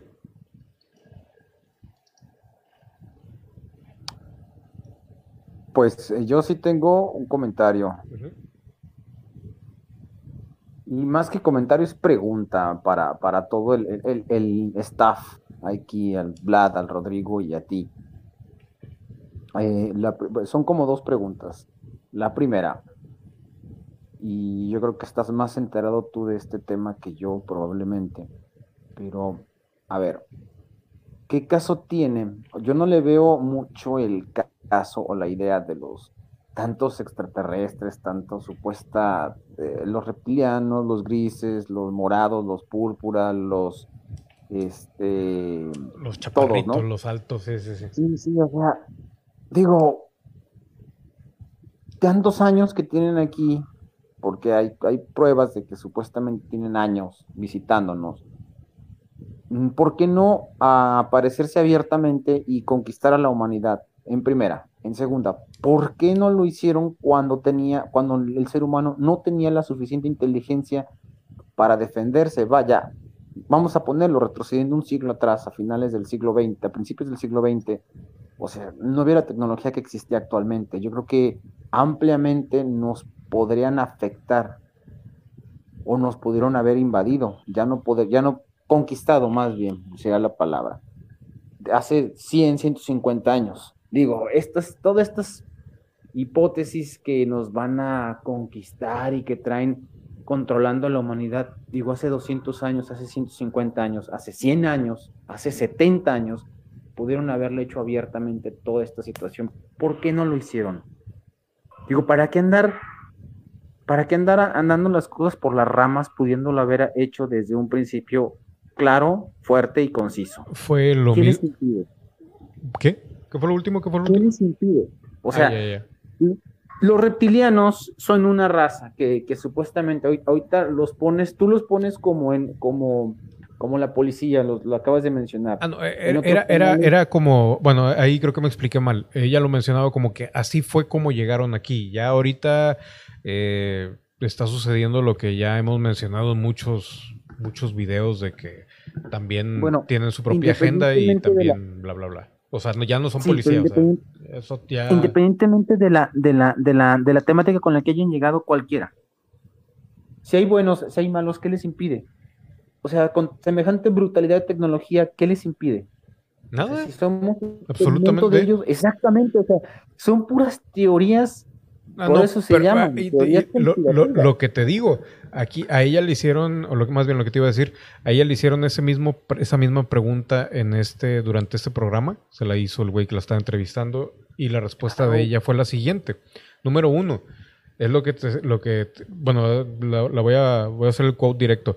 Eh, es lo que te estoy mencionando nos han controlado desde aquellos entonces, desde que estamos aquí, o sea, ya sea telepáticamente, ya sea a través de esa hibridación que se está dando, ya sea, eh, ella ponía el ejemplo de que, por ejemplo, cuántos, no, de hecho, la de Project Camelot decía, eh, cuántos niños desaparecen y realmente no se sabe dónde quedaron, muchos, muchos niños, parte de eso va para allá. Aparte también todo ese esa manipulación de costumbres del ser humano, la manera de pensar, eh, el hecho de que no ha cambiado absolutamente nada. Eh, ha avanzado, lo único nuevo de tecnología, por ejemplo, mencionaba la de Project Camelot, que, que ha habido nuevo, es el Internet y los celulares, desde que ella eh, mencionaba que estaba niña. Ella tiene ahorita como 50, 55 años. realmente no nos han dejado avanzar mucho y como tú dices, dices, bueno, tienen toda la tecnología, tienen todas las habilidades, bla, bla, bla, bla, bla, bla. Pues sí, están, están infiltrados en el gobierno, están infiltrados en la humanidad, la hibridación y todo eso, la manipulación. Eh, básicamente ha sido eso, ¿no? Nos han usado como granja, como lo, lo hemos estado mencionando, y de alguna manera pues a ellos no les beneficia ni, ni les afecta. Realmente no, no, sacarían ningún provecho de, llegar directamente aquí y presentarse en una plaza, porque número uno no les interesa absolutamente nuestra opinión, porque no somos ni la mitad de avanzados que ellos, entonces como que irrelevante. Y si nos usan como alimento o como algo, aparte de eso, aparte de, de cualquier cuestión que usaran del planeta, pues no necesitan autorización de nadie, ya lo hacen. Digo, si usan, usan energía o si mastican carne humana o lo que sea, ya lo hacen, nada más desaparecen alguien y ya. Lo oro y cualquier cuestión que de hecho también lo mencionaba que el oro era como que también parte de, de no así de que wow, wow, como es aquí, pero sí es, pues es un metal. Este, pues ellos iban y venían y lo usaban, ¿no? el oro lo encuentras en, el en el espacio, el oro lo encuentras abiertamente aparte, y, puede ver. Aparte, aparte, que esa era otra, ¿no? El agua, el oro, todo lo que existe en la Tierra existe en los meteoros. Sí, sí, sí. En el, en el, universo. Que era lo que mencionaban, que lo usaban como algo de, intercambio, de hecho, con, con el gobierno, de que. Porque, pues, wow, aparece. ¿Quién se puso con cámara, güey? Me parece una... ¿Eres tú, Rodrigo? Tres lentes y barba, no te quiero ver, güey, la verdad. Ahí desapareció alguien, pero bueno. Este bueno, yo, tengo esa, hipótesis en primera. Y en segunda, con lo que mencionas de, la cuestión del armar el espacio, yo creo que sí hay un, contubernio con el gobierno, eh, en esto, con, sobre todo con el de Estados Unidos probablemente, eh, y si hay alguna raza que ya se puso en contacto, eso pudiera ser eso más claro, eso me suena más plausible, se puso en contacto y de alguna manera la tecnología que tenemos es gracias a ellos. Y el ejército pudiera tener tecnología más avanzada, 10 años más avanzada. Ah, la idea de crear cruceros, digo, ya siendo muy alucinado con este comentario, pudiera ser porque sí, probablemente sí venga una raza de extraterrestres a querer invadir y tienen que armar el, espacio con el pretexto de, no sé, va a venir un asteroide o algo por el estilo. Pero de eso a que nos pudieran controlar ya o que ya estuviéramos siendo controlados, pues no sería mejor hacerlo abiertamente y... ¿Por qué? Pero por, ¿por qué sería mejor hacerlo abiertamente? Todo lo que se hace tanto, eh, simplemente entre nosotros, güey. Es mucho más sencillo hacer algo sin hacerlo abiertamente. Allá también, güey. O sea, ¿y qué beneficio le traería nada más estar aquí presentes con nosotros? O sea, sí, sí, de hecho también mencionaban eh, un poquito junto con pegado de que, bueno, ¿por qué no han eh, sacado toda esta información el gobierno y bla, bla, bla? Dice, porque la gente no está preparada, o sea, simplemente no está preparada para, para ver, para, para entender la naturaleza de, porque a final de cuentas, o sea, sí se va a reaccionar violentamente y por lo mismo era el, hecho de, controlar eh, la religión y todo eso para que ellos tuvieran como que esa, ese colchoncito de llegar y, y, que los trataran pues como antes, ¿no? De que, ah, oh, sí, son dioses y bla, bla, ahora ponle que no son dioses, pero que son algo este pues relativamente más avanzado o más divino o lo que sea, ¿no? Entonces, bueno, pues, o sea, pero ¿qué, beneficio le, verías tú a llegar e implantar no, yo no le veo ningún beneficio Para, nosotros. no, no, no, no, no, para, nosotros, para ellos, por eso. Tú, suponiendo que tú, que tú fueras eh, extraterrestre, ¿qué, ¿qué, te beneficia? Y llegas tú a un lugar donde hay muchas cucarachas, güey. Lo que le decía la otra vez a Rodrigo, ellos nos ven como cucarachas. ¿Qué, te, qué, qué importa? Qué, qué, beneficio le vas a sacar intelectualmente a una cucaracha? Absolutamente si fuéramos en cucarachas, ¿por qué tratan de, de, manipularnos a la discreta? O sea, tú no vas a agarrar, como si poniendo el ejemplo, tú no vas a agarrar y vas a mezclar poco a poquito de de a tres cucarachas. Pero, o sea, pero, pero es a lo que voy. O sea, no, o sea, por ejemplo, tú no eres lo suficientemente interesante como para que un extraterrestre se preocupe por ti. Yo tampoco, ni Vlad, ni Rodrigo. O sea, siendo sinceros, somos simples mortales y no es como que van a llegar y, uy, sí, güey, no, sé, güey, este güey tiene hace videos por internet. ¿Por qué no lo hicieron desde que se presentaban con, en, las épocas antiguas, que los veían como, como seres, como dioses divinos? Pues es lo que hacían. Er, era, exactamente. qué, presentaron? ¿Qué pasó? ¿Qué les hizo huir? O sea, ¿por qué les hizo volver a las sombras? Pues Yo tampoco no, entiendo. Eh, es, eh, absurdo. Sí, mm, ni tanto. Pues es que, güey, imagínate, ya te dejan ahí todas esas creencias y luego regresan. Y es que aparte también, esto lo vamos a pegar con, nos estamos dedicando mucho a este tema que no es el relevante, güey. Pero, este, eh, muchas de esas enseñanzas, de hecho, ahorita lo vamos a ver, venían de otro lado, no precisamente de ellos. Y ahí es donde ya se hace una mezcla en la cual obviamente no todos son extraterrestres, ni tampoco todos vienen de otro planeta, sino vienen de otra dimensión y ya de ahí se complica mucho más eh, toda esta historia. Pero bueno, eh, volviendo ya a cosas específicas otra vez tú, Rodrigo. Ah, no, es Leo, güey. ¿Por qué pones tu cámara, Leo? No te quiero ver, güey. No, la puse ahorita para verte. Pues no te, no te quiero ver. No, no, no me ves, güey, como quieran. Ah, bueno, entonces, quítala. y yo tampoco te quiero ver. Ay, güey. Pero bueno, a ver, a ver. Ya, ya no sé qué hice, güey. Desconecté al Leo, güey. Dime, dime, dime. Rodrigo. No. A ver, espera. Ahí está. A ver. Leo, quita la cámara. Tú quita la cámara, güey. Ya está. Sí, quítala. A ver, Rodrigo, dime. Oye, mi cámara se prendió sola, güey. Mi teléfono estaba bloqueado y en la mesa. Ah, de hecho, lo agarré cuando, cuando dijiste, hey, ¿quién prendió una cámara? Y yo me puse para ver de chismoso, güey, y era yo, güey. Ah, mira, qué raro, ¿no? Pero bueno, a ver, ¿alguien más acerca de lo que estábamos mencionando ahorita? No, no de lo de que si es irrelevante totalmente lo que, lo que, lo que cuestionaba Leo, al menos para, para el tema del día de hoy. Pero lo anterior, Vlad, eh, Rodrigo. No, vamos al, plato fuerte. Muy bien. O al menos eso quiero Sí, sí, sí. de, hecho, vamos al, al, a lo bueno. Y por cierto, Torralba, llegaste tarde, güey. Ya luego ve la repetición, güey, porque mucho. Este. Bueno, no importa. Pero bueno, eh, ahora vamos con el universo, una simulación de otra dimensión. Pues como les digo, esta mujer también este, había eh, entrevistado a una persona la cual eh, le mencionaba pues varias cuestiones y todo empieza con lo siguiente más o menos.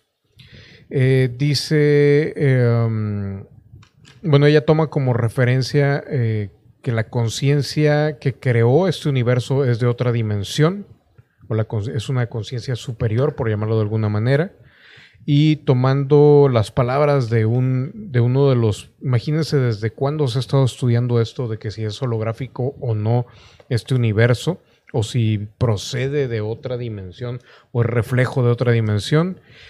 Eh, desde mil, este señor nació en 1912 y murió en 2008.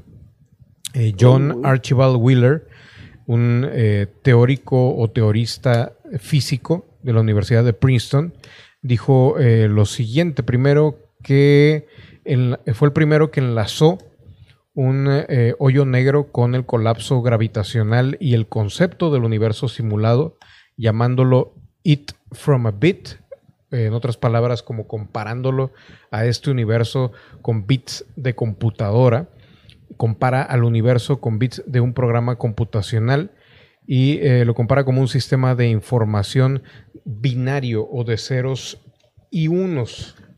Este señor, nada más aquí permítame un ratito porque sí este, me revolvió un poquito al escribir. No sé por qué, se los juro. Eh, es la primera vez que escribí todo eh, en orden al revés, en un orden totalmente contrario, pero bueno. Él mencionaba que ese bit a bit, ese principio, simboliza de que cada ítem o cada cosa que el universo eh, manda físicamente tiene a, fin, a final de cuentas una fuente eh, inmaterial y una explicación, que la realidad es producto del último análisis de la propuesta de preguntas de sí o no, o sea, preguntas eh, en forma binaria como en un sistema de computación, ¿no? Y registrando el equipo o las preguntas evocadas. En resumen, que todas las cosas físicas son eh, información en origen y que está eh, o que tiene este origen en un universo teórico participativo. Esto lo dijo en 1990. Eh, también Elon Musk, como poner otro, otro ejemplo, eh, mencionó alguna vez en la una conferencia del 2016, hace relativamente poco, que es la conferencia Recode, eh, una, como Recode Computer, mencionó lo siguiente. Hay una posibilidad de uno a un billón, que de hecho esto me recordó a Rodrigo porque una vez, o a Vlad, no me acuerdo cuál de los dos mencionó, en uno de esos eh, videos que hacíamos en los cuales teorizábamos acerca de, del viaje en el tiempo y demás. Dice, Elon Musk menciona, hay una posibilidad, una a un billón, de que esta sea la realidad base. En otras palabras, esta, lo más probable es que no sea la realidad, la verdadera realidad. Que lo más probable es de que esto sea una simulación avanzada. Y ponía como ejemplo el hecho de que, bueno, empezamos hace muchos años con el punk y posteriormente, eh, pues ahora ya estamos 20, 30 años después usando realidad virtual y ya vamos básicamente a a esa realidad virtual mucho más tangible. Eh, como pruebas, pues obviamente ponía o mencionaba esta, esta mujer en su conferencia las inteligencias artificiales, número uno, que ya básicamente van a estar usando el mapeo cerebral para eh, poder hacerlas mucho más parecidas a nosotros y que eh, las, la realidad virtual pues obviamente también se regía por, por unos y ceros o, como decía eh, John Archibald Wheeler, es un sistema de información binario. Eh, número dos, que este universo se comparte o se rige por reglas matemáticas, matemáticamente desde el, desde el subatómico hasta el macro, como un juego pixeleado. En otras palabras, que hay reglas exageradamente específicas de diseño. A partir de ahí, brincamos a eh, el ejemplo de, o más bien la experiencia que tuvo una persona. Y durante todo este video y todo este directo que hemos estado haciendo, he estado sintiendo la presencia de algo aquí. Pero bueno, cada vez que hablamos de algo realmente que vale la pena conocer o tiene que ver con extraterrestres o la realidad en la que vivimos, siempre me sucede eso. Eh, ella mencionaba de que lo importante o la pregunta principal es no es el hecho de establecer que sí, esto es una realidad basada matemáticamente o en alguna realidad binaria de unos y ceros, sí y nos, sino quién y por qué hicieron esto. Eh, Paul McFadden, que es eh, un autor, un físico y demás, hizo un libro llamado Fase Holográfica, que de hecho, a ver, déjenme ver porque yo por aquí tenía el, el libro o algo por el estilo que enseñarles para que tuvieran ustedes como base en cuanto a la persona que estaba hablando, pero creo que no, siempre no lo puse. De hecho, eh, fue muy extraño porque yo recordaba haber hecho los apuntes de cierta manera y a final de cuentas al siguiente día me aparecieron de otra. Pero bueno, eh, Paul McFadden decía que a nivel cuántico, todas las teorías de Einstein con la física cuántica realmente se amalgamaban y tenían una relación y básicamente se estaba comprobando poco a poco que Einstein tenía razón. Eh, hay, y que este, este, esta realidad o este universo se basa en tres dimensiones, más aparte tu percepción, lo que ya hemos hablado en otros programas haciendo referencia, por ejemplo, a Minecraft, ¿no? De que la realidad solamente existe cuando es observada.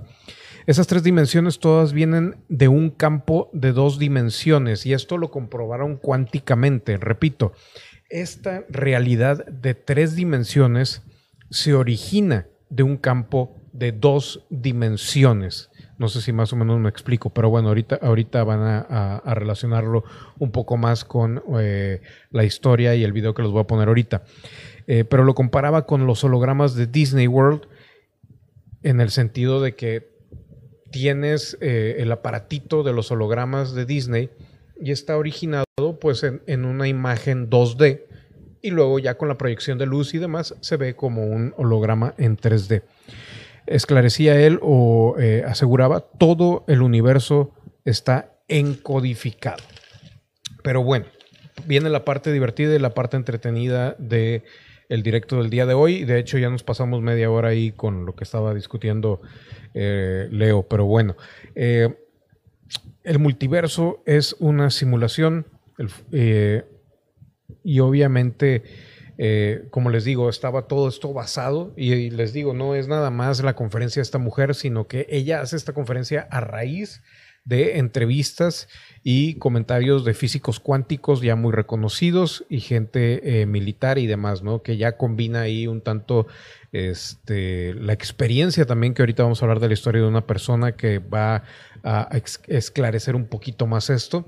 Y em, pues mucho de, de lo que obtuvo por parte de físicos cuánticos y gente que escribe información. De hecho, ahorita lo que les iba a mencionar, que em, fíjate, se los juro, yo esto lo había notado y no me aparece aquí.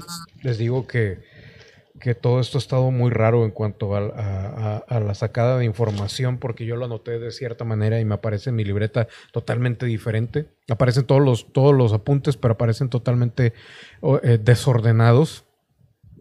Eh, ella mencionaba del el libro que se llama, de hecho aquí lo tengo al rato, se los pongo ahí en, Discord.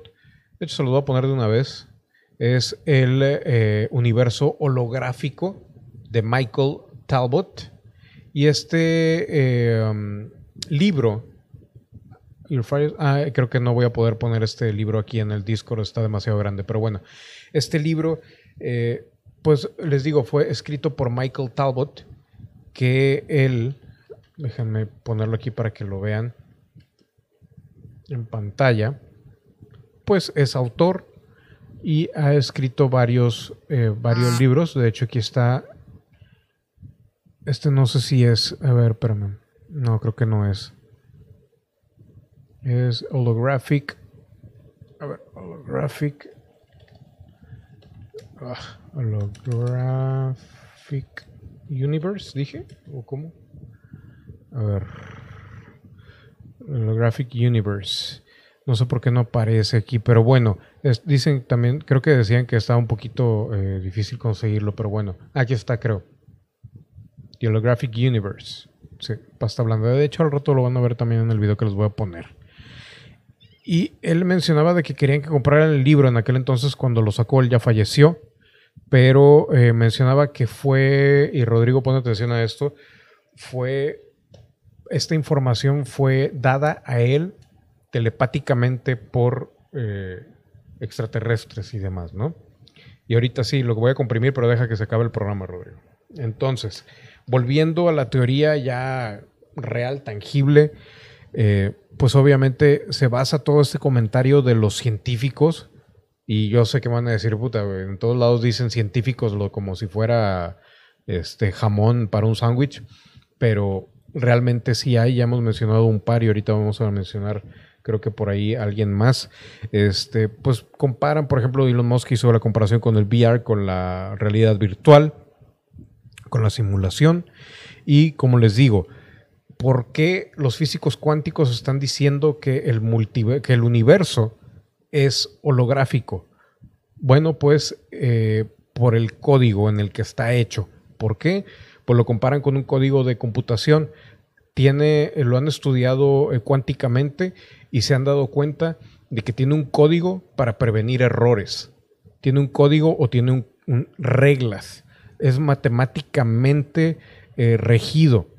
Está básicamente pixeleado o es un universo eh, subatómico, pues. Eh, parte de estas reglas son que tiene tiempo, tiene espacio, tiene distancia. Y son reglas, pues digamos, de oro, ¿no? Por otro lado, vuelven a preguntar, bueno, pero ¿quién creó todo esto? Y ahora viene la parte interesante. Esto le sucedió a Jerry Willis.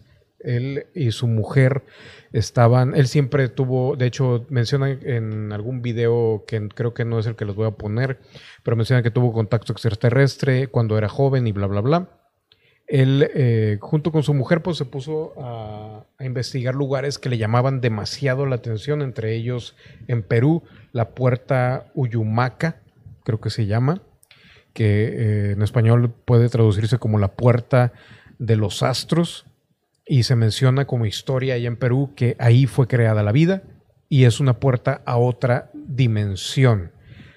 Y no les voy a decir más, voy a dejar que el video les platique todo esto. Así que para quienes están en Discord, por favor vayan a, Twitch para que puedan ver y escuchar el, el, video. Dura 37 minutos y a partir de ahí creo que ya nada más va a faltar algún que otro comentario suelto y vamos a ir pues más que todos sus comentarios. Así que sin más, los dejo con este esa entrevista. Come back to Coast to Coast. Linda Bolton Howe with us. Linda, Elon Musk, of course, thinks that we are living in a simulated universe. We're not real.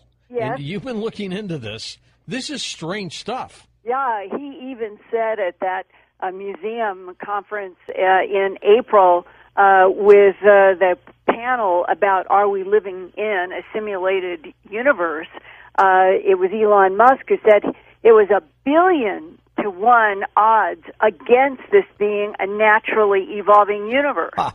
Yeah. And uh, in 2007, at a conference in Phoenix, Arizona, I met Jerry and Kathy Wills for the first time.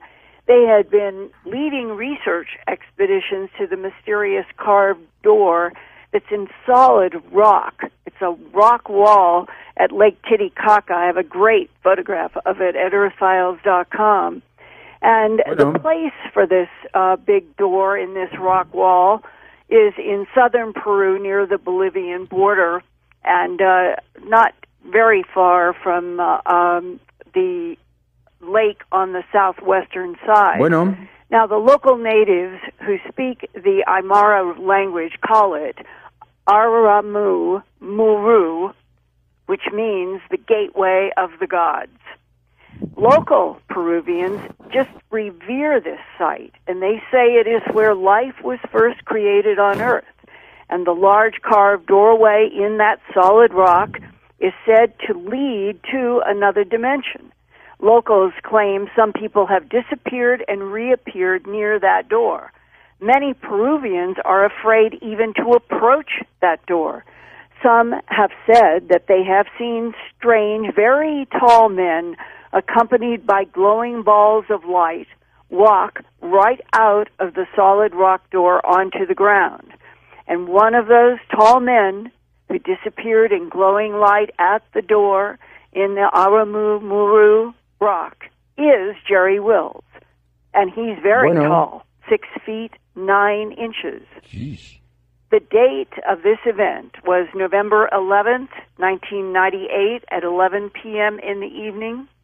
Jerry and his wife were newlyweds, and Jerry was at the rock doorway because he had been trying to understand his strange life and strange places such as this site in Peru.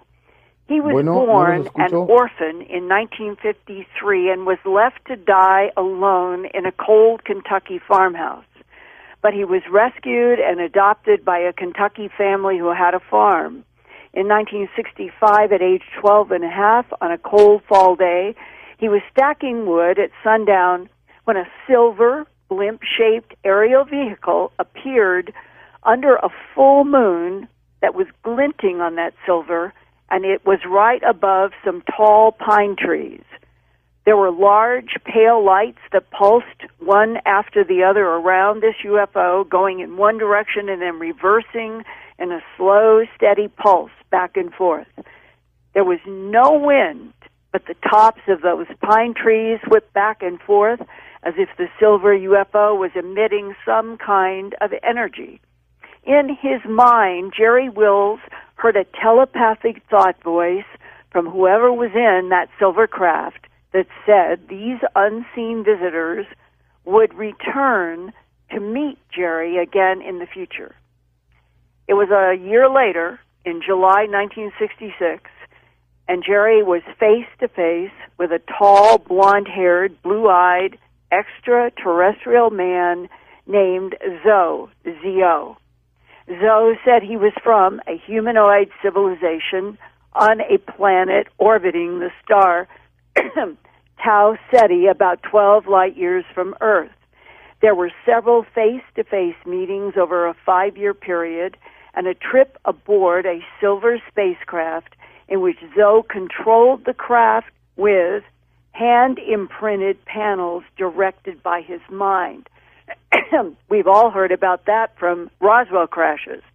And Zoe was like a teacher to Jerry.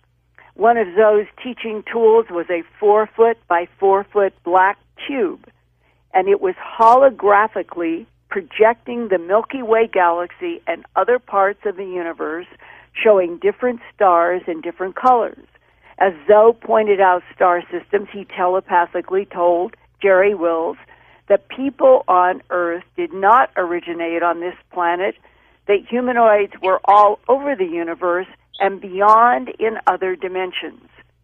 Another teacher in Jerry's life was a Peruvian shaman named Pedro who told Jerry about the doorway of Aramumuru at Lake Titicaca.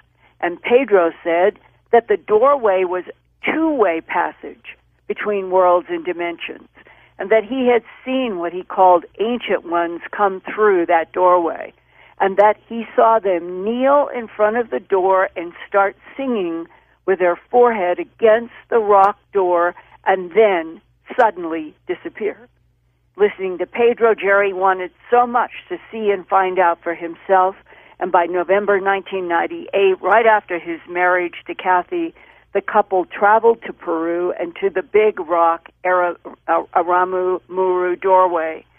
And there, Pedro taught Jerry Wills how to make three different tones that were to be kept secret. But if Jerry could produce the tones correctly, he would go through the big rock doorway to where the ancient ones came from. Here now is Jerry Wills from Phoenix, Arizona, who described for me what happened on November 11th, 1998, as he kneeled down before that rock doorway and began to mimic the tones that Pedro had taught him.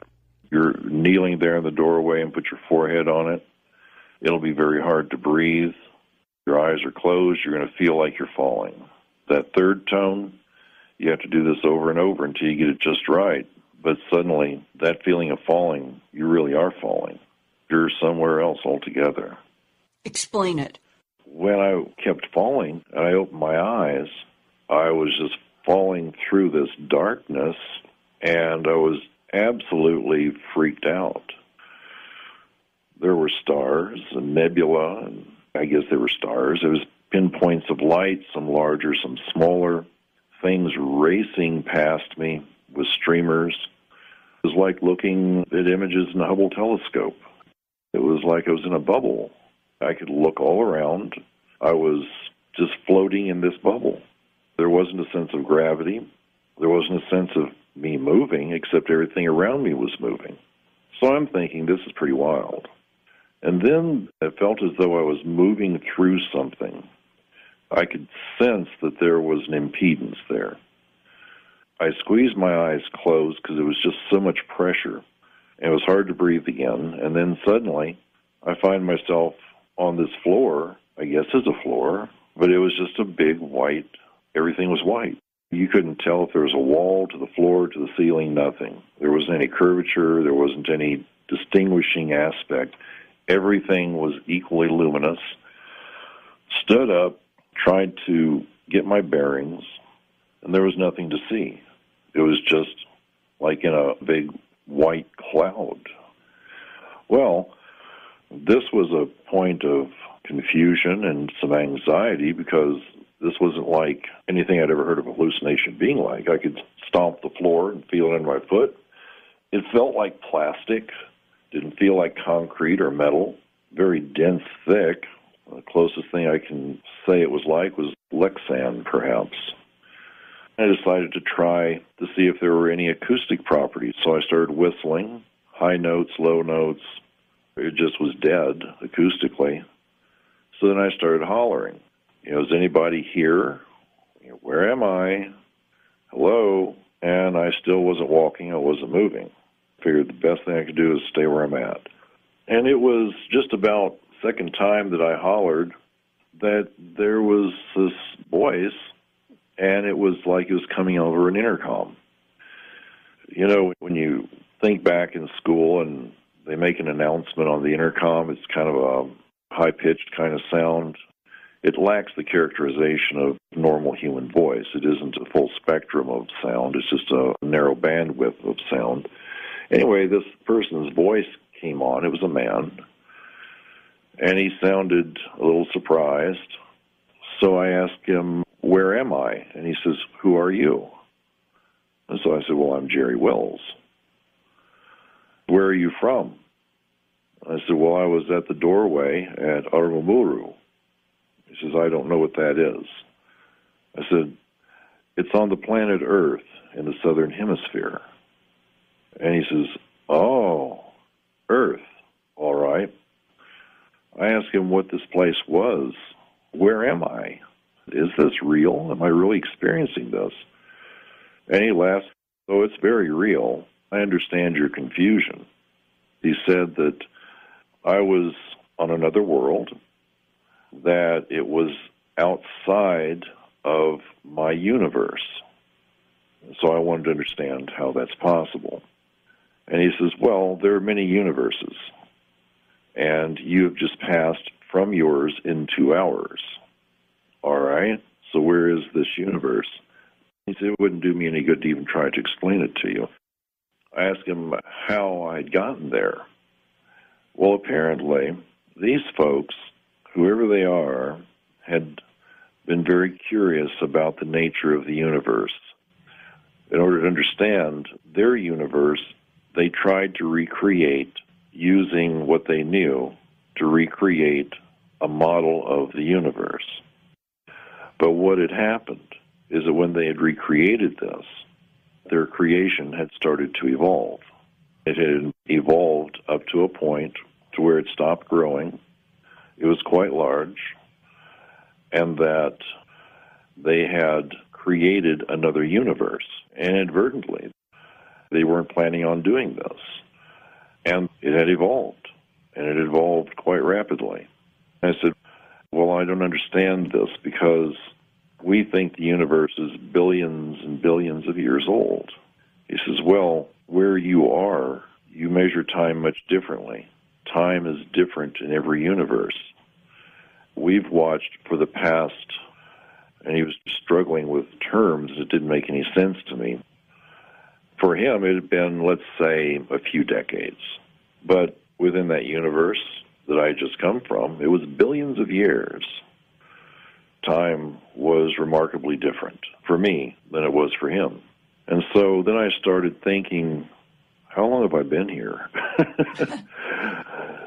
because Kathy was like 11, 20, 11.30 at night at Lake Titicaca. The breeze is blowing. It's 13,000 feet elevation. It's, it's just cold as hell. And I started thinking, oh my gosh, it could be decades past by the time I get home. I didn't have any idea how long I'd been gone. My watch was just dead. It was one of those Timex that had the gizmo on there for altitude and temperature and barometer and all that. It was new, but it just was dead. I started getting a bit frantic with him and telling him, How do I get back home? He says, Well, you should be able to get back home the same way you got here. And I said, I don't think that you have a doorway here. I don't see anything. It's just all white. And he says, Well, it's just all white because the chamber that you're in. And he says, We can help you get back home. Don't be afraid. I said, All right. Then what do I need to do? Because I really need to go right now. And I explained to him, Kathy is there waiting, uh, and if I'm really gone, then she's going to be really afraid. And the other people that were with me are going to be equally worried. He says, All right, turn to your right. Now just start walking forward in a straight line. And I started walking forward.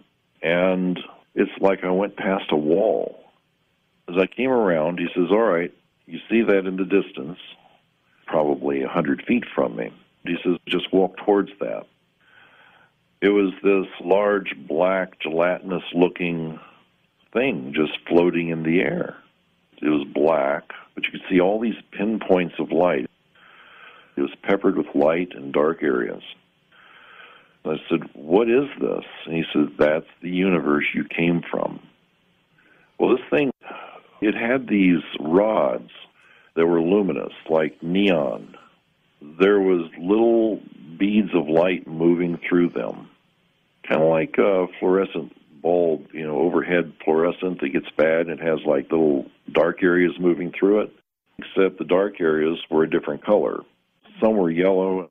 I'm holding in my hand the illustration that you emailed to me, mm-hmm. and my first reaction was, You are the figure in the foreground. Right, about a 100 feet away from that thing. Did you get telepathic communication from the male voice about what the rods are doing with this gelatinous cosmic mass? Well, the rods weren't through it. They were around its perimeter. Didn't even look like they were connected to anything. They didn't seem to have any reason to be placed the way they were placed. It was very abstract. I said, These light rods, what's that? And he says, Well, that holds it in place. and maintains the balance. And we think that's the reason why it stopped evolving. So, did they deliberately try to stop the evolution of this universe? I think so. When he was telling me about this, they were really very afraid that it was going to continue growing and it would just overwhelm them, and then what would happen to them? Hmm. It was quite a conundrum the way he described it. So, they're in another universe, and they created in this other universe a laboratory universe to test or learn something. And then their laboratory test universe took off somehow and created the universe that you and I and everything in our universe is. He had told me that they were trying to understand their place within their universe. And that what they had discovered is that they were inside of someone else's universe, just like we were inside of theirs. He says it's just layers and layers. And there's very little that separates one from the other. And that's what they had learned. This 13.9 billion light year universe, from our point of view, is inside of the voice in the all white room universe. And that universe is in another universe. it's like you're describing those Russian dolls that all fit inside of each other? That's what Kathy was saying too. This is like Russian dolls. I said, What kind of machine would you use to do this? He tried to explain it. The closest thing that I can explain was what we call the Large Hadron Collider, a big thing over in Europe. And that LHC had a big headline in October 2015, a year ago. Quote, could scientists soon discover a parallel universe? New data from the extra powerful Large Hadron Collider is being analyzed. Close quote. The Daily Mail went on, the experiment may alarm critics who fear the LHC could bring about the end of the world, but scientists say the groundbreaking experiment could transform our understanding of the universe. One of the scientists said, what we mean by parallel universes is real universes in extra dimensions, just as many parallel sheets of paper, which are two dimensional objects, can exist in a third dimension. Like our world, parallel universes can also exist in higher dimensions. We predict that gravity can leak into extra dimensions, and if it does, then miniature black holes can be produced at wow. the LHC.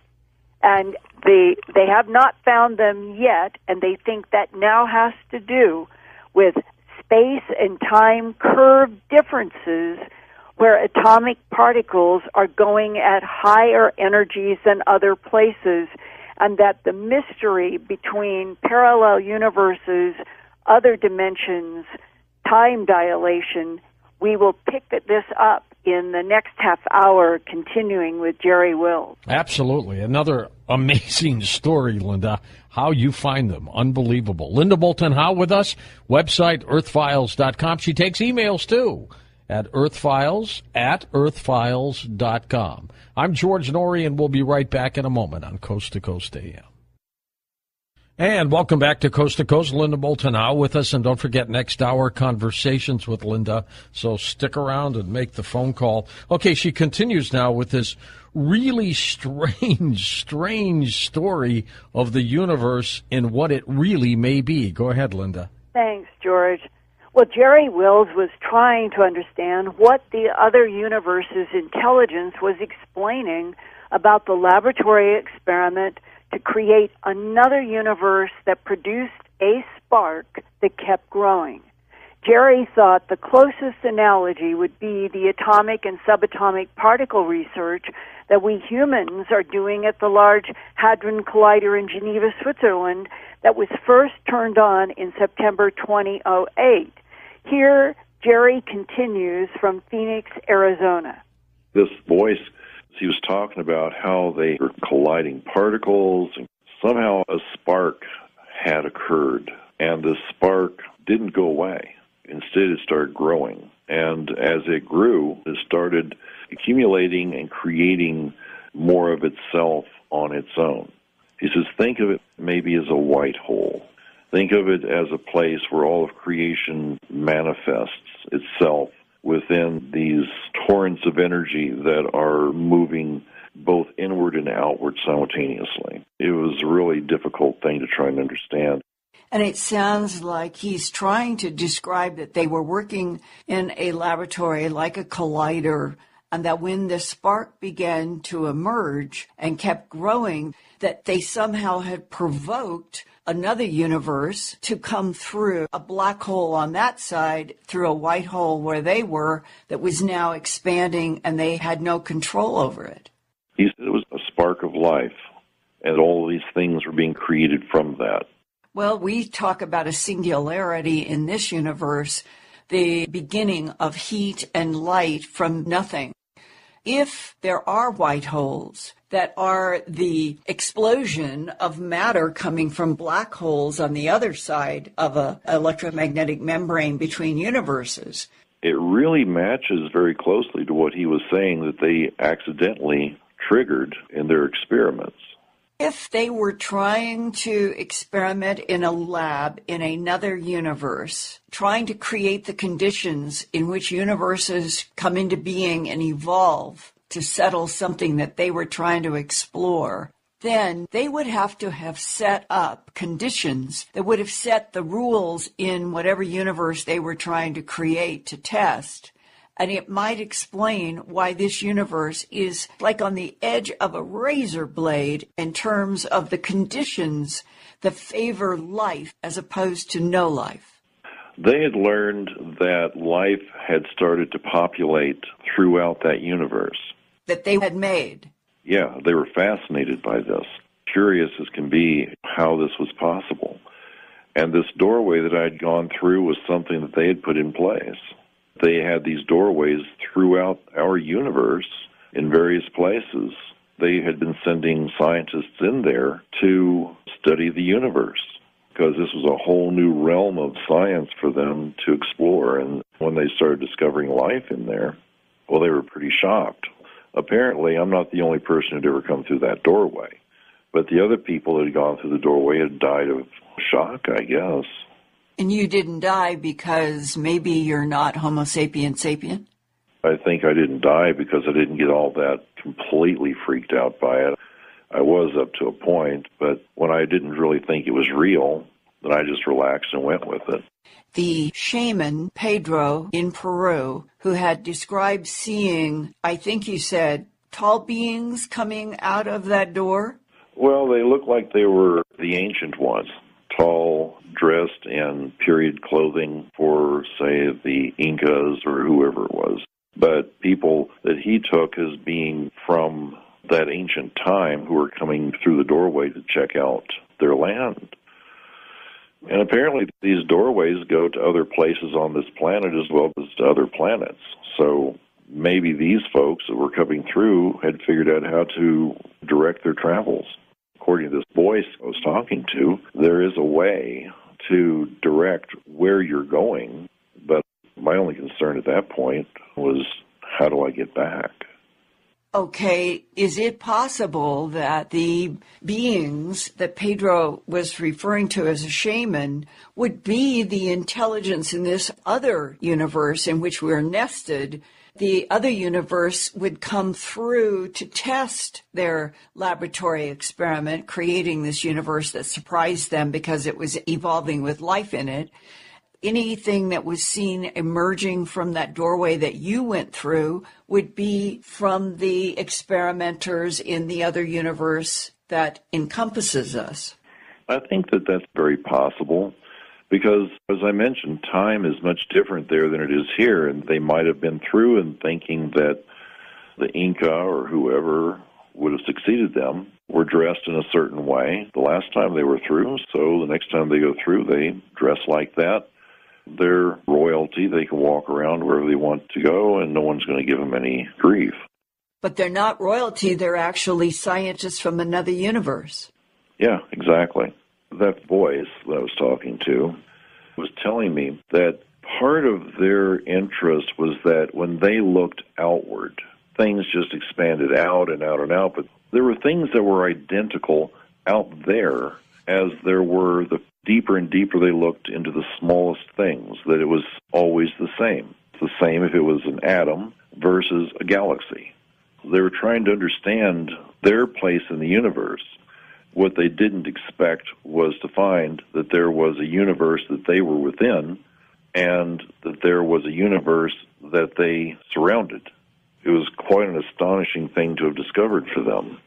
If they discovered that they were inside of another universe and that they had made a universe that they surrounded, then maybe even an infinite number of universes nest within each other. I think that's what the implication is there isn't an upper or lower limit. And what is the relationship now between their universe and this one? Oh, I haven't a clue. I could not understand his definition of time. He told me how to get back. He told me to walk towards this thing. And he says, You're going to lift off of your feet. Don't be afraid. Close your eyes. He says, I want you to focus on your wife. So I started walking towards it. I said goodbye to him, and then I start running towards it.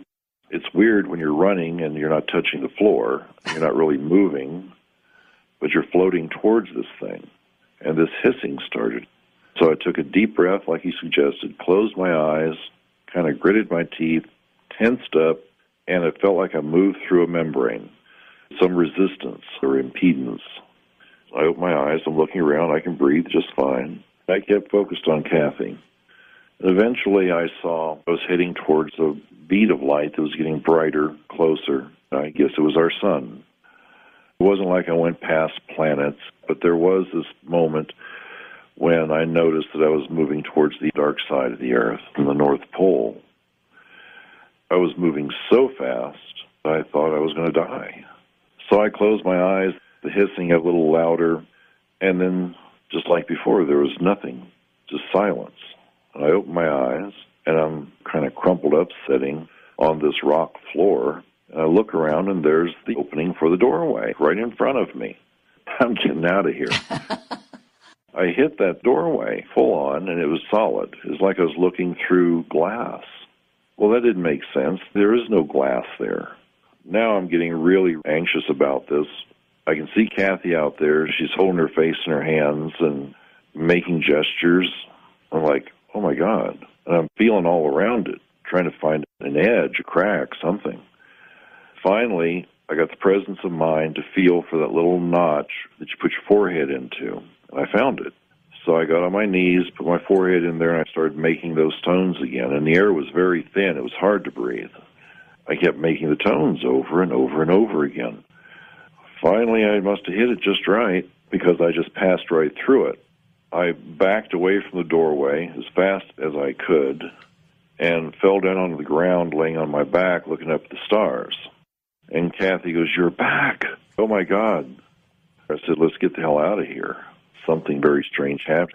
I know you glowed and you were gone. Now she's saying that I vanished. She said it looked like Star Trek, that I just sort of glowed and faded out.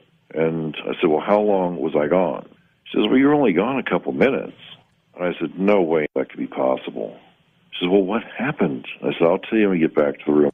How could it have ended up being only two or three minutes in Earth time if it seemed hours to you in his universe? Yeah, I know. The only thing that I can figure is that the means of moving from one point to another was outside the dynamic of time altogether. That these doorways are instantaneous passageways to other places. You know, you can be somewhere for a while, go back through it, and arrive just shortly after you left. Which is saying that there is time travel through these doorways that the other universe created in order to study this universe. When it comes to moving through these things, I don't know how time works. You know, it was the same situation when I was talking with Zoe. He was telling me that they could go from where they are to here and that it would be almost instantaneous. There really wasn't any time during the time of travel. Time stopped and then it restarted once you arrived. What are you left with now, the end of 2016, as a residue of that idea that we are in a simulated universe created by someone else? What it's left me with is a sense of awe. The thing that I find to be most remarkable is that at least between this universe and that one, there are beings who are aware of themselves and aware of their surroundings. But it is that spark of life that joins us, no matter what universe we're in. I know there's life out there among those stars. Somehow there's a veil. Somehow there's this barrier, this thing that I passed through twice. So, this commonality of life I find that to be awe inspiring. No matter where you go, there's a spark of intelligence and a spark of life out there. And it can be quite good. What a strange story, Linda. Well, wow. I've known Jerry for a long time. He is a solid, credible guy. And I have no doubt, and Kathy doesn't either, she was there. She saw him, we've talked about it, she saw him glow and fade out. You think of Star Trek. Think of that transporter and how the transporter uh, the person would be standing there, and then they start uh, dissembling in and kind of glow, and then they're gone, and then they're on a planet or wherever it is that they're going in Star Trek. Um, she said it was very much like that, watching her own husband uh, disappear from in, uh, in front of that rock door, and uh, so I think this has happened, and I think that the locals have seen this repeated in previous centuries, the same thing. And all we can do is open our minds and think about what Jerry Wills has described as his experience and say, what if we are a universe nested inside of another universe, nested inside of another universe, and that it may explain dark matter, dark energy, uh, these rivers of galaxies that are moving mysteriously to, toward one spot in our universe. There are all kinds of mysteries. And it is this time dilation. Kathy thought it was two minutes. Uh, Jerry thought it could have been hours and hours, days. Uh, the man in the room was trying to explain to him the differences in time and it reminded me of a 1923 Punch magazine in England poem that was written around the time that Einstein was becoming famous for E equals mc squared and his uh, theory of relativity. And the 1923 uh, little poem uh, dedicated basically to Einstein's theory goes this way. There was a young lady named Bright whose speed was far faster than light. She set out one day in a relative way and returned on the previous night. and that would explain how Jerry could have the sense that he was gone for hours and days, and Kathy on Earth said it was two minutes. That is the time dil- dilation issue having to do with particle speed, gravity, all kinds of complexities, and that even this is does not make this lack credibility. It actually, Jerry's description, Kathy's description, increases the credibility because they're not trying to create an answer. They're describing what they experienced, what they saw. And I uh, have in front of me also that before the Large Hadron Collider, this research of a possible uh, small mini black holes that might indicate a parallel universe, that there have been many other different speculations, including is this a holographic universe, which is sort of the same idea. Yeah, a is. simulated universe in some way. Well, one of the most interesting things that I have learned in about the human abduction syndrome came from Bud Hopkins back in the early 1990s when we were flying back uh, from a conference together. And I think I've mentioned this on a previous coast, but it's worth mentioning here again because it's so important. And Bud told me then that Michael Talbot's new book that came out in 1991, and the book had just come out, so the year that we were flying would have been that year, 1991. And it was called The Holographic Universe. And Bud told me, he said, uh, I don't want to talk about this publicly yet, but Michael Talbot told me that the entire book is a telepathic download from the extraterrestrials he is dealing with. So this 1991 book, anybody can get it from Amazon.com, The Holographic Universe. This would be the teaching to Michael Talbot, like the teaching to Jerry Wills from the Zoe and the Pedro and, and the various people that he has uh, had really profound discussions with and has had high strangeness in his whole life. And two years ago, in the August 2014 issue of Scientific American, the featured cover article, and I have this beautiful photo, uh, photograph of the cover in my earthfiles.com news uh, tonight. It, this is the question that is raised in this article in Scientific American. Quote, is the Big Bang and all that came from it a holographic mirage Wow. from another dimension, close quote, and goes into saying that specifically our entire universe, in their hypothesis, came into being during a stellar implosion in a supra universe that created a three dimensional shell around a four dimensional black hole, and our universe is the shell around the black hole. Isn't that amazing? And that might explain why nobody can really explain the Big Bang. Well, exactly. it's a, a singularity and a spark. Could that stellar implosion be the spark of light that the other universe voice told Jerry Wills surprised them in their experimentation with creating a laboratory controlled universe, and that spark kept growing beyond the experiment?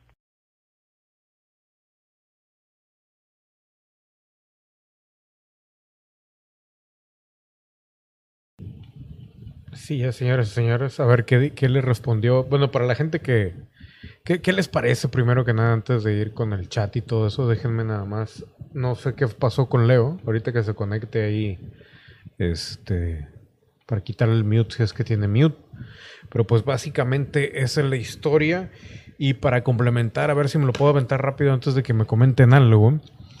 Eh, dice por acá, básicamente, algo de otra dimensión codificó nuestro universo. Lo que codificó todo el universo es una conciencia de otra dimensión, independientemente, no precisamente hablando de este ser con el que hablaron o lo que sea, sino hablando eh, todavía más arriba o lo que sea.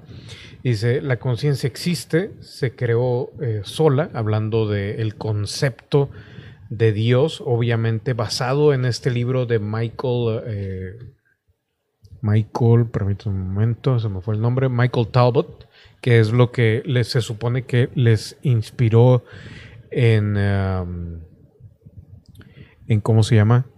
En, uh, en los extraterrestres o por medio de la telepatía y eh, pues dice eh, la evolución del alma, la entropía, de eso se trata esta creación o esta, esta dimensión.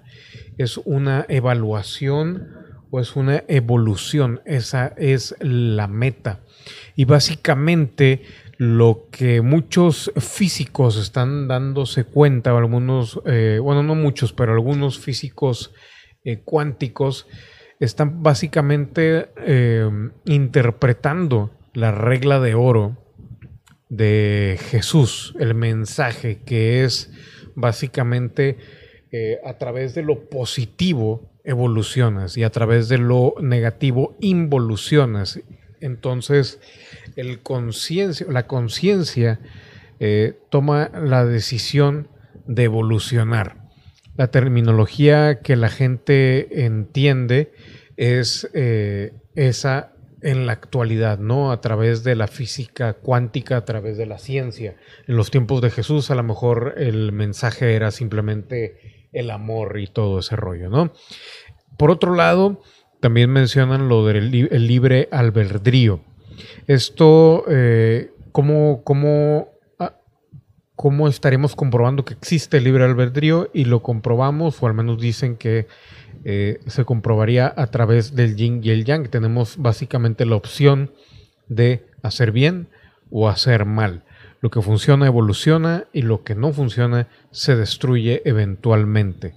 Eh, por otro lado, y esto lo mencionaban ahí en el libro, este dice, toda la masa es energía congelada, el patrón es una ilusión como el agua, las gotas de agua, ¿no? Que, que, realmente parece que está en estado sólido, pero en realidad pues se divide. El electrón, eh, y en este caso, bueno, lo menciona la que la masa es energía congelada, por ejemplo, el electrón se transforma en fotón, el fotón en partícula, y la partícula, o bueno, o el fotón se transforma en partícula u en onda. Y por otro lado, bueno, pues por eso los, um, las nuevos teori te teoristas, o no sé cómo se diga, pero los, científicos están elaborando una nueva eh, teoría en la cual pues no dicen que esto es un universo holográfico, sino es un holomovimiento. no un holograma. ¿Por qué? Porque todo se mueve y comienza a evolucionar. Em, por otro lado, también eh, Bob Topkins, bueno, eh, habló con un abducido y le dijo lo siguiente, ya hemos hablado de Bob Topkins ah, anteriormente, ¿no? Pero bueno, el abducido le dijo que eh, el extraterrestre, que por cierto era un gris, le hizo una señal como diciendo que todo era infinito. De hecho, aquí está, esa es la señal que le hizo con los dedos. Y em, dijo que había que para explicar la muerte se lo explicó de la siguiente manera. En, este, en esta realidad o en este universo, todo va de nacimiento a muerte. O sea, de, empiezas eh, siendo, eh, no sé, un esperma y vas creciendo, vas creciendo, vas creciendo, llegas a tu punto cumbre y mueres. Después de la muerte, para cada universo hay un universo opuesto. Y en este caso, el opuesto a nuestro universo sería que cuando pasas después de la muerte ese umbral, pasas a otro universo en donde en vez de ir de joven a viejo y a muerte, vas de muerte a joven, hasta que te quedas en cierta, en cierta eh, estadía o en cierto nivel, que asumo yo que sería un nivel de energía o algo por el estilo, antes de, de estar como algo físico. Y eh, este extraterrestre le dijo que la Tierra era un experimento, que todo este plano era un plano experimental y que eh, confirmaba la teoría de la entropía, que la entropía inversa es involución y la entropía es evolución. Lo que también plasma esta mujer, Linda Moulton, y era con lo que terminaba su conferencia, es que si realmente existe esta historia de Jerry Willis. Y fuera de este universo hay otro universo que nos creó por medio, digamos, del el CERN y ese universo fue creado por otro universo, ya sea por CERN o por otro tipo de experimentación y así sucesivamente para arriba y para abajo, nosotros vamos a crear eventualmente otro universo. Y estamos dentro de, de varios universos.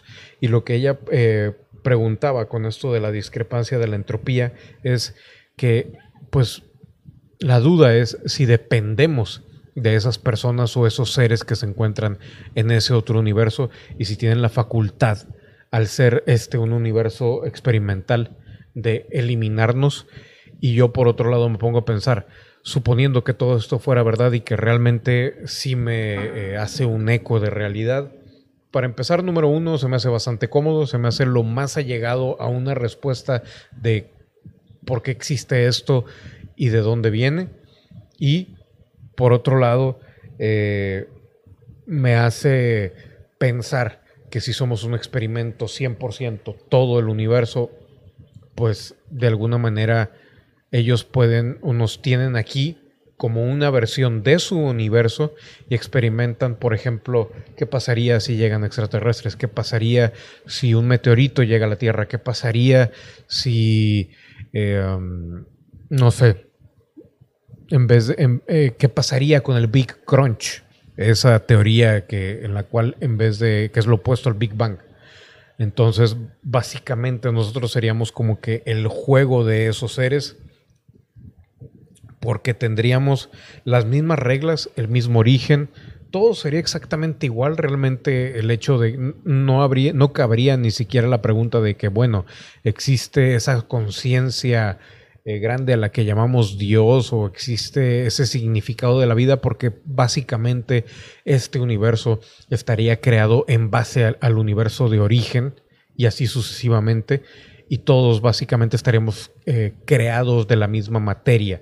Entonces, a pesar de que estuviéramos dentro de, de, un universo y adentro de un, como lo dijeron de las muñecas estas rusas, uno dentro de otro, de cualquier manera, a final de cuentas, eh, estaremos creados con la misma materia o con la misma, eh, la misma chispa de creación, lo cual nos haría básicamente a todos hermanos y de alguna manera eh, la única manera para seguir evolucionando sería pues esa energía positiva y la energía negativa, hacernos esa entropía inversa, como lo explican más o menos. Y por otro lado, ya volviendo al punto que quería mencionar, si dependemos de ellos, pues pueden experimentar lo que se les ocurra aquí dentro y pues eventualmente podríamos experimentar el fin de este universo debido a que a lo mejor ellos estarían tratando de experimentar o ver cómo se acabaría su universo, primero viendo cómo se acabaría el de nosotros. Y aquí es donde viene, y se acordarán Vlad y Rodrigo, lo que dijo, creo que fue Baba Vanga o alguna de las pitonisas que predecían el futuro, que decía que en el año 3000 y cacho íbamos a llegar al borde del universo e íbamos a descubrir algo horrible. ¿Quién dice que no, que en el borde del universo hay una puerta que nos da para darnos a conocer que realmente esto es un experimento y estamos dentro, como lo hemos dicho, Nación Cosplay, dentro de esa canica, dentro de un locker, como lo mencionaban en Hombres de Negro. Una simulación, exacto, Jay Resnor, una simulación dentro de otra simulación madre para ver posibles casos. Es correcto. Esa es la manera más práctica de, de resumir todo esto, una simulación dentro de otra simulación madre para ver posibles casos.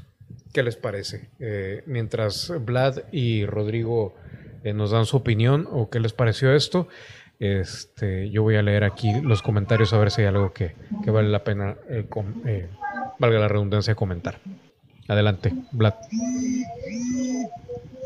Sí, sí, sí, güey. O sea, está medio.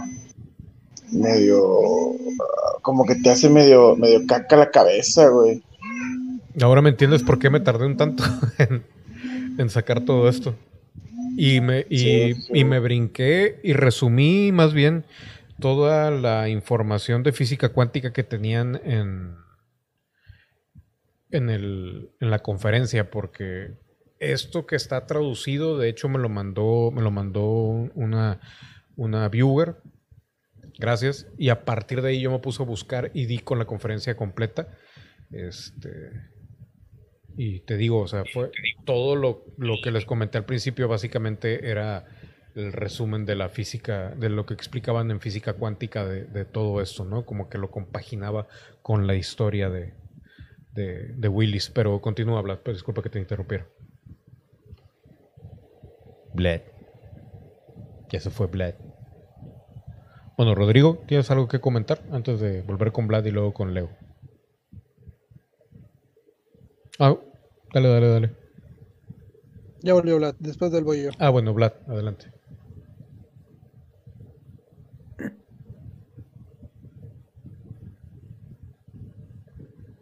Vlad. Vlad. Ahí está. Es que no se había quitado el mute. sí, dale, dale, no te preocupes. Ah, te digo que sí, como que sí te hace. Bueno, al menos a mí, como que sí me torció tantito la cabeza este, en cuanto a... Y de hecho yo lo había pensado antes, este, yo decía, y que si somos un bucle infinito de universos tras universo tras universos y por decir llegamos al final de nuestro de nuestro de, la vida de nuestro universo o de la vida de la civilización el tiempo sigue pasando hasta que llegamos al final se hace el big crunch todo se junta explota otra vez y se hace otro Big Bang y volvemos a vivir lo mismo o algo parecido, con, bueno, cambiando ciertas variables. Obviamente es por eso que entonces le haya sentido al déjà vu. No es que estemos viendo universos paralelos con el, cuanto el déjà vu, sino que puede que vivimos algo parecido en otra otro ciclo de vida de nuestro universo. O puede que también sean los dos, puede que sea un híbrido de los dos, en el que de repente las líneas temporales o el espacio-tiempo se dobla sobre, sobre sí mismo y te, muestra, este, no sé, el mismo punto en el tiempo de otro universo.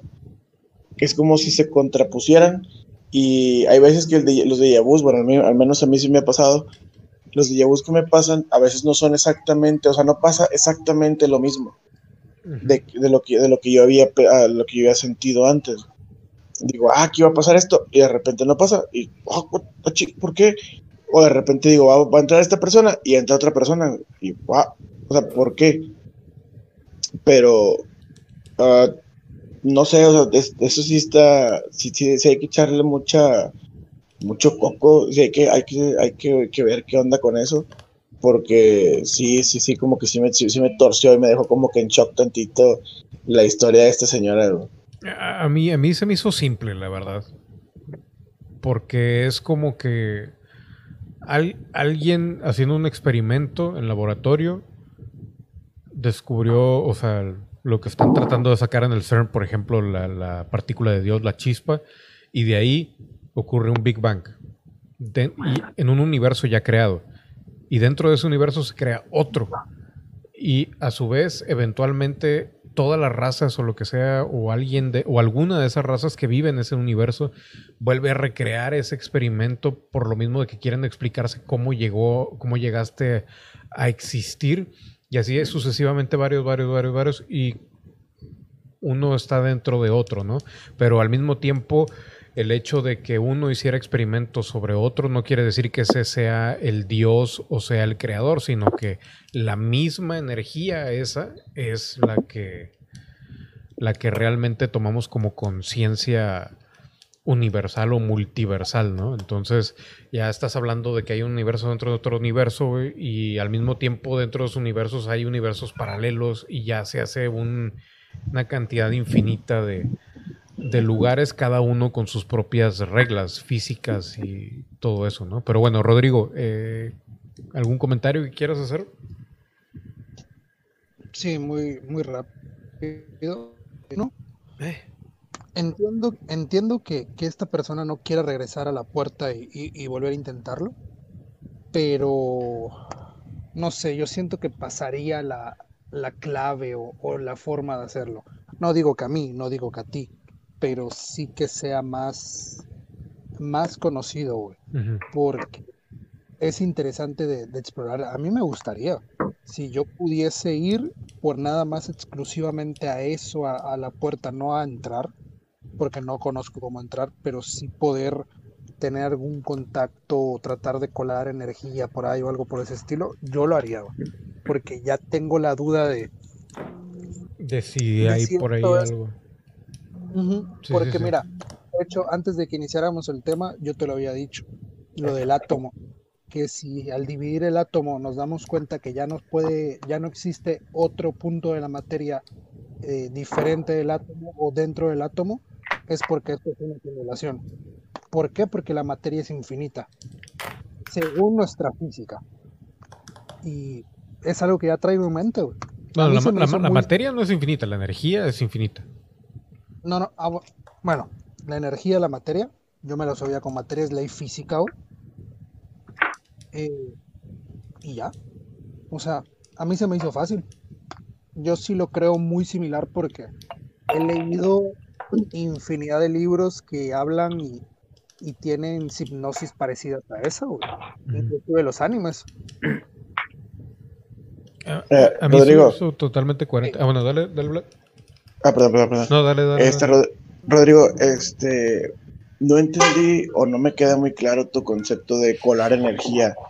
Ah, no se supone que si vas a algún, alguna parte que está en algún otro plano donde se rige por energía, igual que en todos los que el multiverso, no se supone que si cuelas, en, si colas, cuelas o como se diga, energía, vas a crear un desbalance en, en, los, en la, energía del, del lugar a donde vas a ir con ese desbalance, el portal te puede aventar a cualquier otro lado. Ah, ese era, perdón que te interrumpa, perdón que te interrumpa. Ahí esa era otra cosa que mencionaban. Que en algún momento, no, es que no me acuerdo quién, cómo, cómo lo mencionaron, pero el caso era de que. Ah, ya me acordé. Cuando este, cuando Willis traspasaba la puerta, ya ves que decía que la materia se o sea, como que se transformaba de alguna manera la misma cantidad de energía o materia que venía de aquí para allá, se transformaba bajo las reglas de ese universo. Y hacía que, que ¿cómo se llama? Que fuera coherente en ese otro lugar. No sé si más o menos me explico. Sí.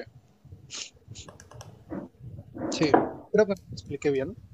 eh, cuando hablo de, colar energía o, algo por el estilo, es intentar prácticamente eh, tratar de sentir algo, de ver si se puede percibir algo, porque sé que no puedo enviar energía, es algo que no puedo hacer hacia un objeto inamovible, por llamarlo de alguna forma, porque es de piedra. Pero, ¿cómo mandarías energía? También es lo que preguntaba No, no, es que no, no me expliqué bien. No es colar o, mandar energía, güey, sino, mejor dicho, tratar de percibir y realmente hay algo de, no de ese lado, pero sí con, con esa estructura.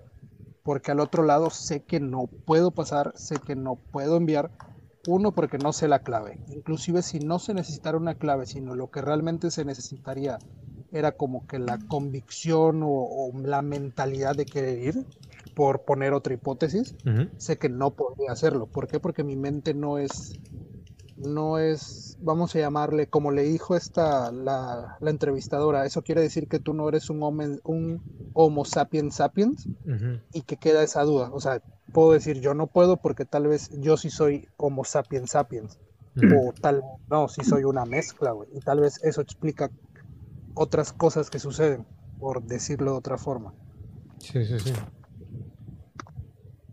Leo. Otra cosilla. Ah, bueno, Vlad. Ah, perdón. Dale, dale, otra, otra cosa. Eh, acabas de decir que este, así como tal no puedes meterle energía a un objeto inamovible. Obviamente, si sabes que si hay ahí un portal que te lleva a donde llevaron a, a Willis, güey, obviamente no usas la piedra inamovible como tal para entrar, sino que allí debe de haber entre la piedra y el ambiente un portal que te lleva al otro lado. En ese caso, entonces no estarías aplicando la energía a la piedra, sino al portal.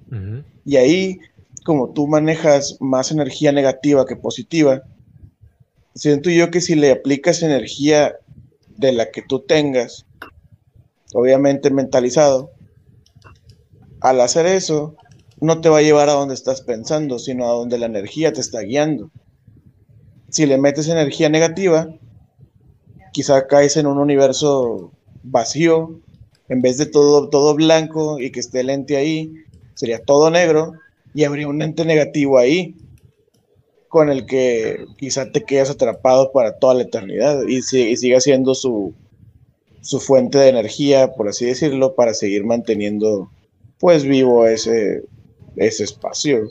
O ese vacío, más bien. Y eso es lo cómico, Por ejemplo, ahí en las logias y todo ese rollo usan demasiado la energía negativa, güey.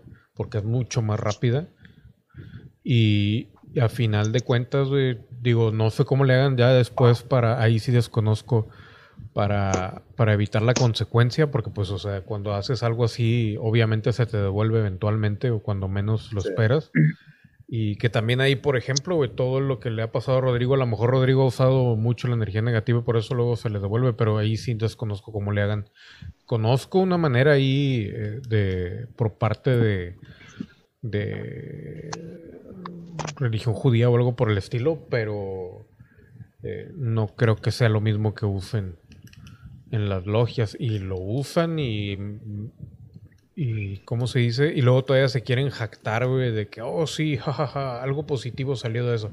Pues sí, puñetas, pero primero jodiste bien cabrón algo. Entonces, este, como que no, no, no, no le veo el caso, ¿no? O sea, por más que digan eso de que no, hacer un poquito de daño para hacer mucho bien, la verdad es de que daño es daño, güey. Pero bueno, adelante, adelante, no sé qué, quién iba a decir algo.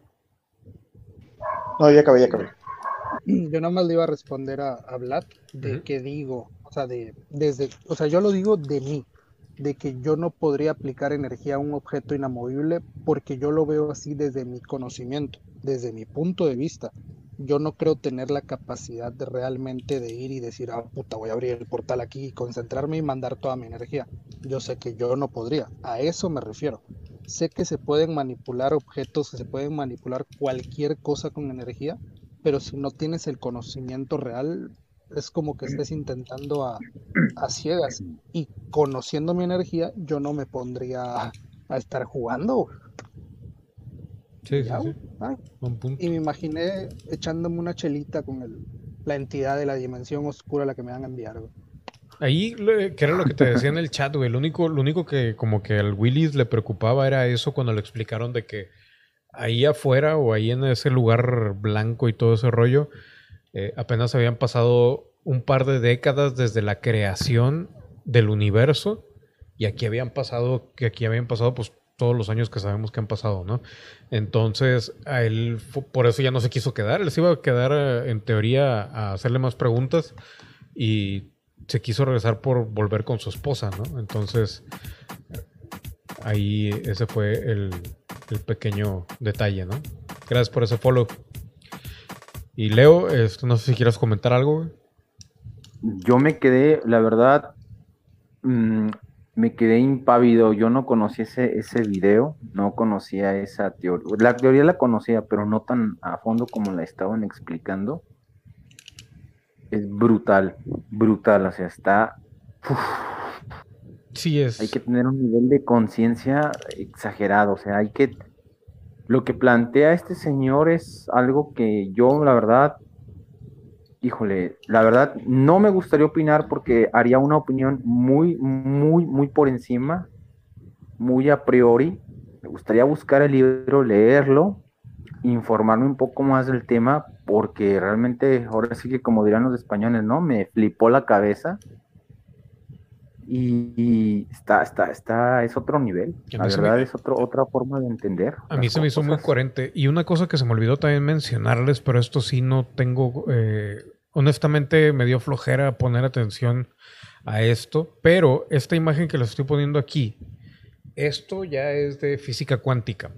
Y es una explicación no de un cualquiera ni nada, sino de científicos que han estado analizando la teoría holográfica y ahí explicaban de que primero en base a, por ejemplo, el primer circulito, que era lo que decían de que el universo partía de un lugar 2D y luego se iba volviendo eh, una figura geométrica hasta, eh, pues, volverse básicamente el universo como lo conocemos que desde que pasaba eh, desde una impresión 2D hasta una microonda, hasta ya realmente la formación de estrellas, galaxias y todo ese rollo que hay en el universo. Esta es la imagen básicamente explicada eh, por parte de esos eh, físicos cuánticos, ¿no? Entonces, pues ya ahí ya dependerá. Lo que están haciendo, obviamente, es tratando de sacar esa teoría unificada, la teoría que explica todo, que de hecho no me acuerdo cuál era, no, no, sé dónde lo apunté, pero en, física cuántica le llaman creo que PIE o algo así, que es la teoría, eh, son como el acrónimo de, la, teoría del todo, que están tratando de sacar, ya tienen bastantes años tratando de unificar pues básicamente toda la, las teorías científicas y las de Einstein y todo el rollo, y van bastante avanzados. Entonces, em, pues el detalle es ese, ¿no? De que al menos a mí se me hizo coherente todo esto. La verdad me divierte más la idea de que fuera así, que estuviéramos universo dentro de universo y que fuéramos un, una caja de, que viviéramos en una caja de Petri. Cada, todos los universos fueran así, porque me da, me da mucha más ganas de vivir así que, por una cosa de que, oh, sí, alguien dijo, vamos a crear esto. No sé. Sí, pero fíjate que a mí me surgieron dos preguntas eh, así básicas, porque esto queda en paradigma. Porque en este caso, si el universo eh, es el, la, este universo va en, en, otro universo y así sucesivamente, yo lo pondría, lo quiero ver como si fuera toda una pintura que nosotros estamos en, un, en, un, puntito y todo lo demás pues se estará nada más dibujado, realmente podremos llegar a todos esos ese tipo de lugares. Pues sí, es, que ahí lo explicaron, o sea, en, para nosotros todo esto es tercera dimensión y las dimensiones que podemos ver, ¿no? Y de acuerdo a la percepción es como existen, como lo decimos con Minecraft y todo ese rollo. Para ellos esto es 2D, entonces, el único detalle es de que les daba miedo que dentro de ese 2D estaba expandiéndose ese universo 3D y decían, bueno, ¿qué va a pasar cuando ese, eso que nosotros vemos como 2D se llegue a expander del tamaño de este universo? O sea, ¿se va a comer a este universo? ¿No se va a comer a este universo? Y para nosotros lo que sea que esté dentro de, a pesar de ese, como dices tú, de esa pinturita 2D, para nosotros es eh, tangible. Y sí podemos ir y venir aquí y allá. Y ahora lo que implica también esto es de que, ok, dentro del universo, en los planetas, suponiendo, o sea, vamos a conjugar todo, hay vida. Vamos a suponer que estamos segurísimos, 100%, 10 de 10, como dirían por ahí, que hay vida en, todos los planetas, vamos a decir, ¿no? Ahora, estás hablando de cientos o miles o millones de, de, civilizaciones dentro de ese universo que está dentro de otro universo, que ese otro universo también tiene millones de civilizaciones y quién sabe cuántas civilizaciones hayan experimentado lo mismo y hayan creado sin querer también bajo esa misma filosofía de crear una chispa, la chispa adecuada, otra, otro universo y ese universo dentro de otro y otro y otro, otro, otro, otro, otro, y básicamente eh, pues creando infinidades de universos, eso sin contar los que, son paralelos y los que son inversos y los universos espejo y los universos en los que realmente no hay nada. Y estaríamos hablando de que serían, sería, estaríamos hablando de un multiverso holográfico dentro de otro multiverso holográfico con millones de civilizaciones vivas y otras millones de civilizaciones que no existen y con reglas totalmente opuestas y parecidas y este, multiplicadas. o sea. Es como... Sí, o sea, sí te, sí te, sí te entiendo, Limas. O sea, de hecho, le, te digo, o sea, yo por eso no, no quiero opinar porque realmente necesitaría informarme más del tema, leer los libros y, y, ver eh, las cosas desde una perspectiva más, más eh, científica más clara, porque la verdad el documental yo no lo conocía, no lo alcancé a ver todo completo porque me estaba metiendo al Twitch y luego me fue todo, un todo el rollo ese.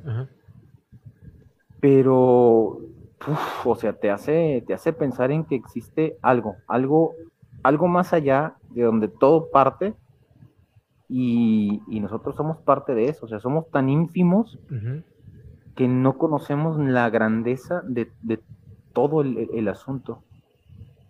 Y esto, fíjate que como tú, comparto tu idea, se me hace más coherente de todo lo que llevamos de programa hasta ahorita, aunque suena muy, muy este, fantástico, ¿no? Pero es lo más coherente de todo lo que llevamos de programa, ¿no? O sea, eh, extraterrestres y, conspiraciones.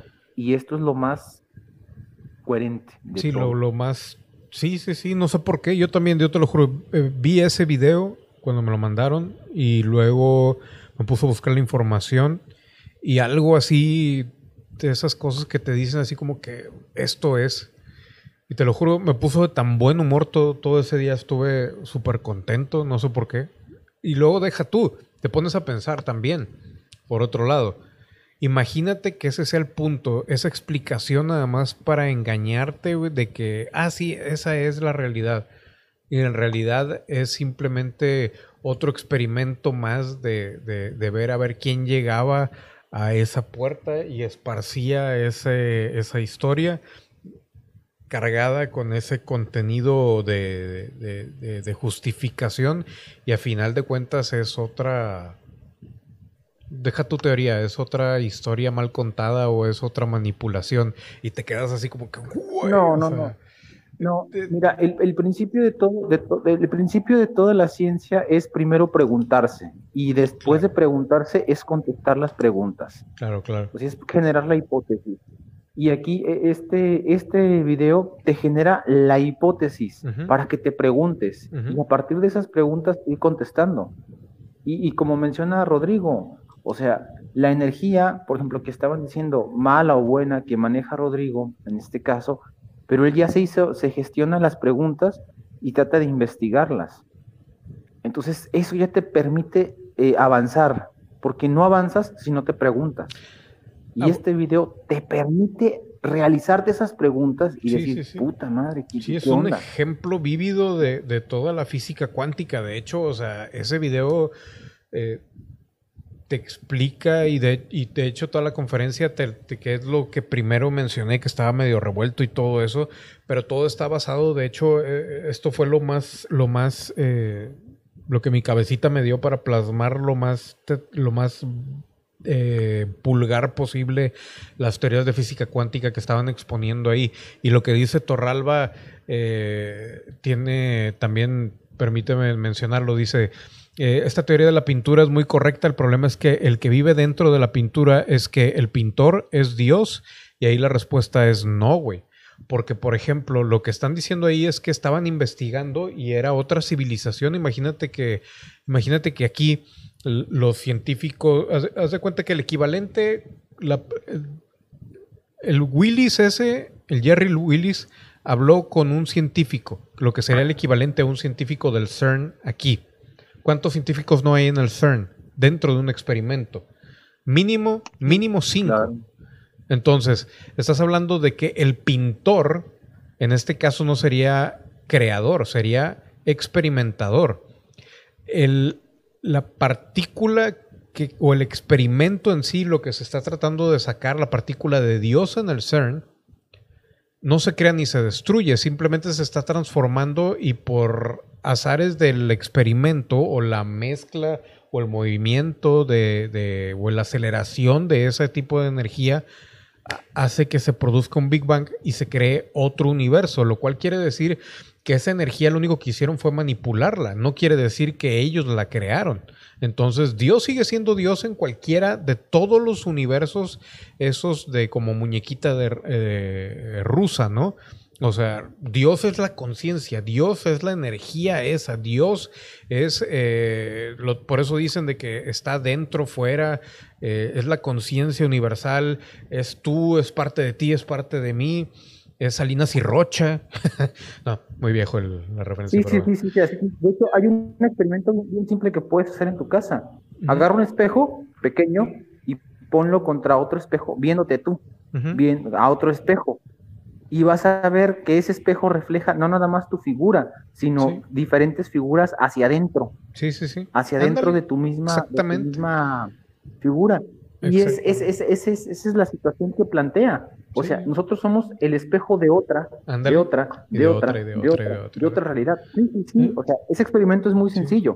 Yo también plasmé en la, pintura porque es, es, es increíble que te, tú, me, me suena que tú puedes llegar al fin del universo y te vas a dar cuenta de que se acabó el, el- el- marco. ¿Qué hay? Sí, Pues y, imagínate y- y sigue el miedo otro que Ujú. llegando a una, a una, a un tope donde dices palpable y decir, puta madre, o sea, ¿cómo? Y lo que hace Rodrigo, lo que menciona Rodrigo es poder viajar, sería salir de la pintura, salir de tu mundo Exacto. 2D y salir y ver qué hay ahí. O sea, y lo que hizo este señor es salir, fue lo que hizo, salir sí, y ver qué hay más allá. Exacto. No, está, está, está cabrón. sí, está, está poético esto. Y luego aquí Torralba hace muestra de que no puso atención, porque dice, este, dice, y vete más a fondo, el pintor no hace una pintura para que nada más lo goce él, sino para que lo vean otros. Pues sí, güey, pues, o sea, está diciendo ahí en la historia, todo lo dice, güey. Pero bueno, lo dice como, luego, eh, con cámara de video he hecho lo mismo, dice J. Res, normalito pornográfico. Pero bueno, a ver, Rodrigo, eh, continúa, por favor. ¿Qué ibas a decir? Eh, un ejemplo más simple y un poquito más fácil de comprender. Piensa en, en el universo como si fuera tu computadora, ¿no? Tienes tu computadora, abres, no sé, los Sims, el 3 o el 4, Sí. creas un universo, te cansas de ese universo, creas otro universo, pero Leo también está jugando los Sims y él ya creó un universo y de repente yo me pongo a jugar a los Sims y creo otro universo, pero ¿qué pasa si uno de esos Sims en algún momento, que es un programa simulado, un programa de computadora, vamos a decir que el procesador es, Sí. es como que el conducto y tú eres el creador, pero ¿qué pasa si uno de esos NPCs o de esos muñequitos en algún momento cobra conciencia propia? Por eso es más fácil entender esta teoría. ¿Por qué? Porque ya nos lo han dicho de, muchas formas. Los juegos de simulación son, son perfectos para explicar esto. No solamente los Sims, eh, hay otro, Sky, Skynet, no sé cómo se llama, que es de construir ciudades. Mi estimado Sainz, gracias por ese follow. De hecho, cualquier juego. Sí, o sea, nosotros mismos tenemos la capacidad de crear otro universo. ¿Cuál es la diferencia? Que en ese universo, para nosotros, no tienen conciencia propia. Y te voy a platicar algo muy, muy, muy, muy rápido de, un anime, de una temporada de, de SAO, que todo trata de que dentro de un juego ellos adquieren conciencia propia y es que pueden salir al, mundo real y me sonó muchísimo ahorita porque ellos tienen que viajar a un portal que ellos le dicen el altar de los dioses y por ese portal es que pueden transmitir su energía que es llamado Fluke Light y esa energía puede ser conservada en nuestra realidad. O sea, es totalmente creíble, güey. Sí, sí, sí. ¿Qué más te digo? Y ahora, lo, que planteaba el último, que ya no supe bien si lo, si lo expresé bien, lo de la entropía inversa, que era con lo que terminaba Linda Moulton su, su, su ponencia, que era de que, pues, el, el detalle era que a lo mejor esta experimentación o este universo o cada universo había sido creado para ver no solamente las discrepancias y cómo cómo se había creado el universo origen, que Elon Musk decía que era imposible o había una de un billón a que este fuera el universo origen. Pero, ¿qué pasaría si de repente lo, que también le mencionaban a Jerry dentro de ese otro universo, de que, oye, pues estamos nerviosos porque esto sigue creciendo y no sabemos qué va a hacer si de repente crece de más, se va a tragar nuestro universo o qué? Entonces, a lo mejor nosotros somos simplemente el experimento de entropía inversa, de ver cómo se va a acabar su universo a través de eliminar este.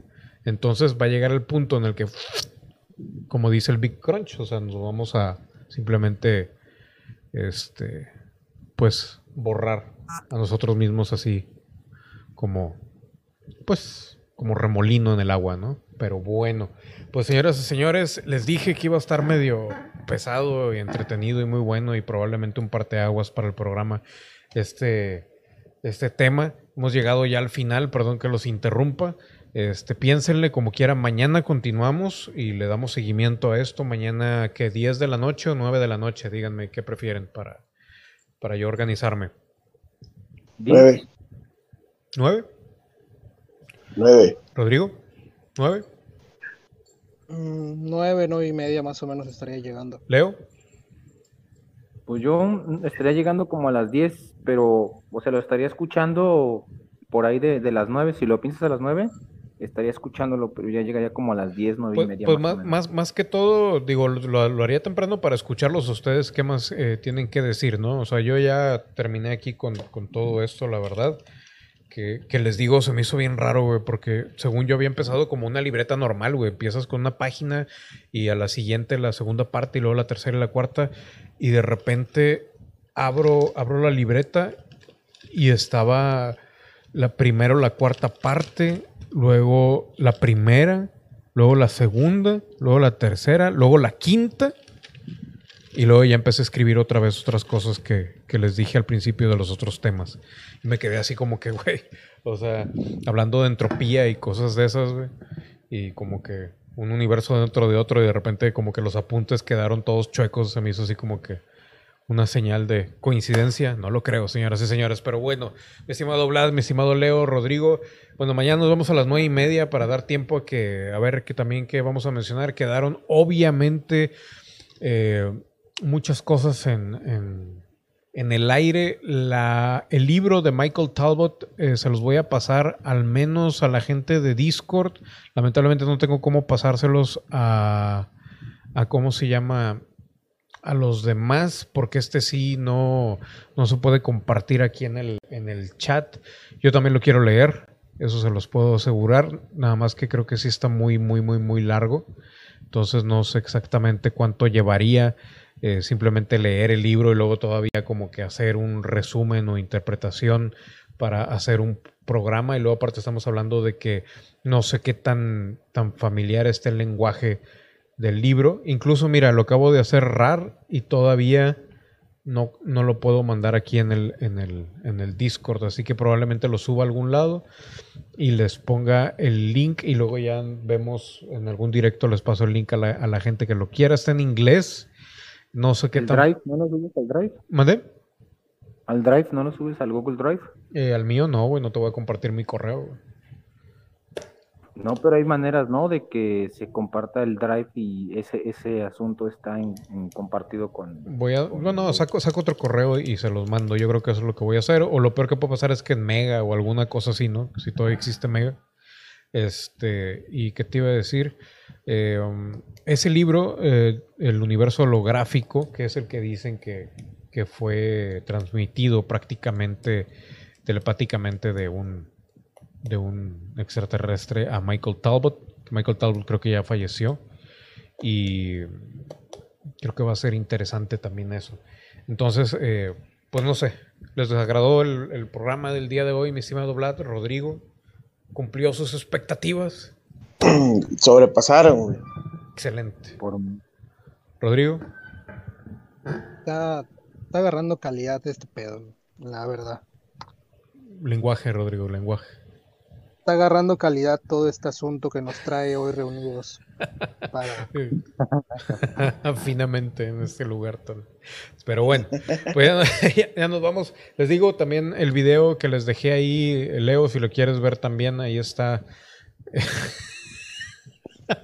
en el fundillo de Jenny Rivera, así se llama el chat. No lo, pu- no lo puedo cambiar para la gente que nos ve en Discord, así se llama el chat. Pero bueno, hablando de finura. está, está, está- está bueno también el otro, el de C, paranormal. Ah, sí, sí, sí. Sí. ya, ya, ya. Muy bien, qué bueno que lo entendiste, mi estimado. Pero bueno, este, ahí está el video de lo de, ¿cómo se llama? El del misil del de- misil de, de Beirut. de- de- de Beirut. Sí, ya lo vi, ya lo había visto, ya, ya, ya había visto ese video y de hecho yo hay uno que también habían presentado en otro programa Mm. Que se había ¿Qué- visto. ¿Cuál es el otro canal que también participas, Leo? A ver, dime, no me habías dicho. Ah, ya te dije que no por, no por, no por aquí. ¿Por Luego qué te lo no? pongo, se Dime, dime, mandártelo por, por me, me la estás dando mucho de largas y yo quiero saber. Nah, luego te digo. Al rato me va a Sí. decir alvaromaki.com. Nah. O como era te- eh, Pedro Torralba.es. Pero bueno, ya vamos, señoras y señores. Muchísimas Álvaro gracias. Maqui- Ya sé. Álvaro Maki Torralba. Salió también en- con Jaime Maussan. ¿Estás con Jaime Maussan tú, Leo? Con Parceriza.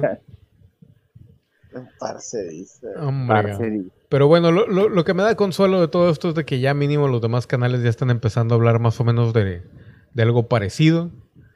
Y pues a ver qué, en qué termina todo esto, pero creo que nos espera todavía una década bastante agitada. Este. No, ¿cuál y es- década, Lina? No, ya sé, esta semana, cabrón, ¿no? De aquí a, de, sí, de aquí a septiembre. Que a, a- septiembre, ¿con qué nos, nos, nos sorprende? Ah, mira, ya, ya encontró el libro este Jay Resnor. Espero que venga ahí completo para que lo- la gente que nos está viendo ahí lo agarre. Y pues bueno, ahora sí ya me voy, señoras y señores. Gracias. ¿Cómo se llama el libro? Eh, The, Holo- The Holographic Universe de Michael Talbot. Michael Talbot, el, mundo, el universo holográfico. Ok, lo voy a buscar. Te voy a poner como quiera el link aquí de- del libro. Digo, de- en Amazon. Y ahí lo buscan, ¿no? Creo que ya también lo encontró Rodrigo. Pero bueno, ya me retiro, señoras y señores. Nos vemos mañana a las nueve y media de la noche. Vamos a continuar con esto y a ver qué más traemos por acá. Y nos despedimos con esta canción de Soda Stereo, Un misil en mi placard, en vivo desde MTV Unplugged. Adiós. Suerte, muchachos, gracias. Cálmate. Bye. Denle like al video y todo eso. Ya le, le puso pausa. Bye. A todos. Gracias. Totales.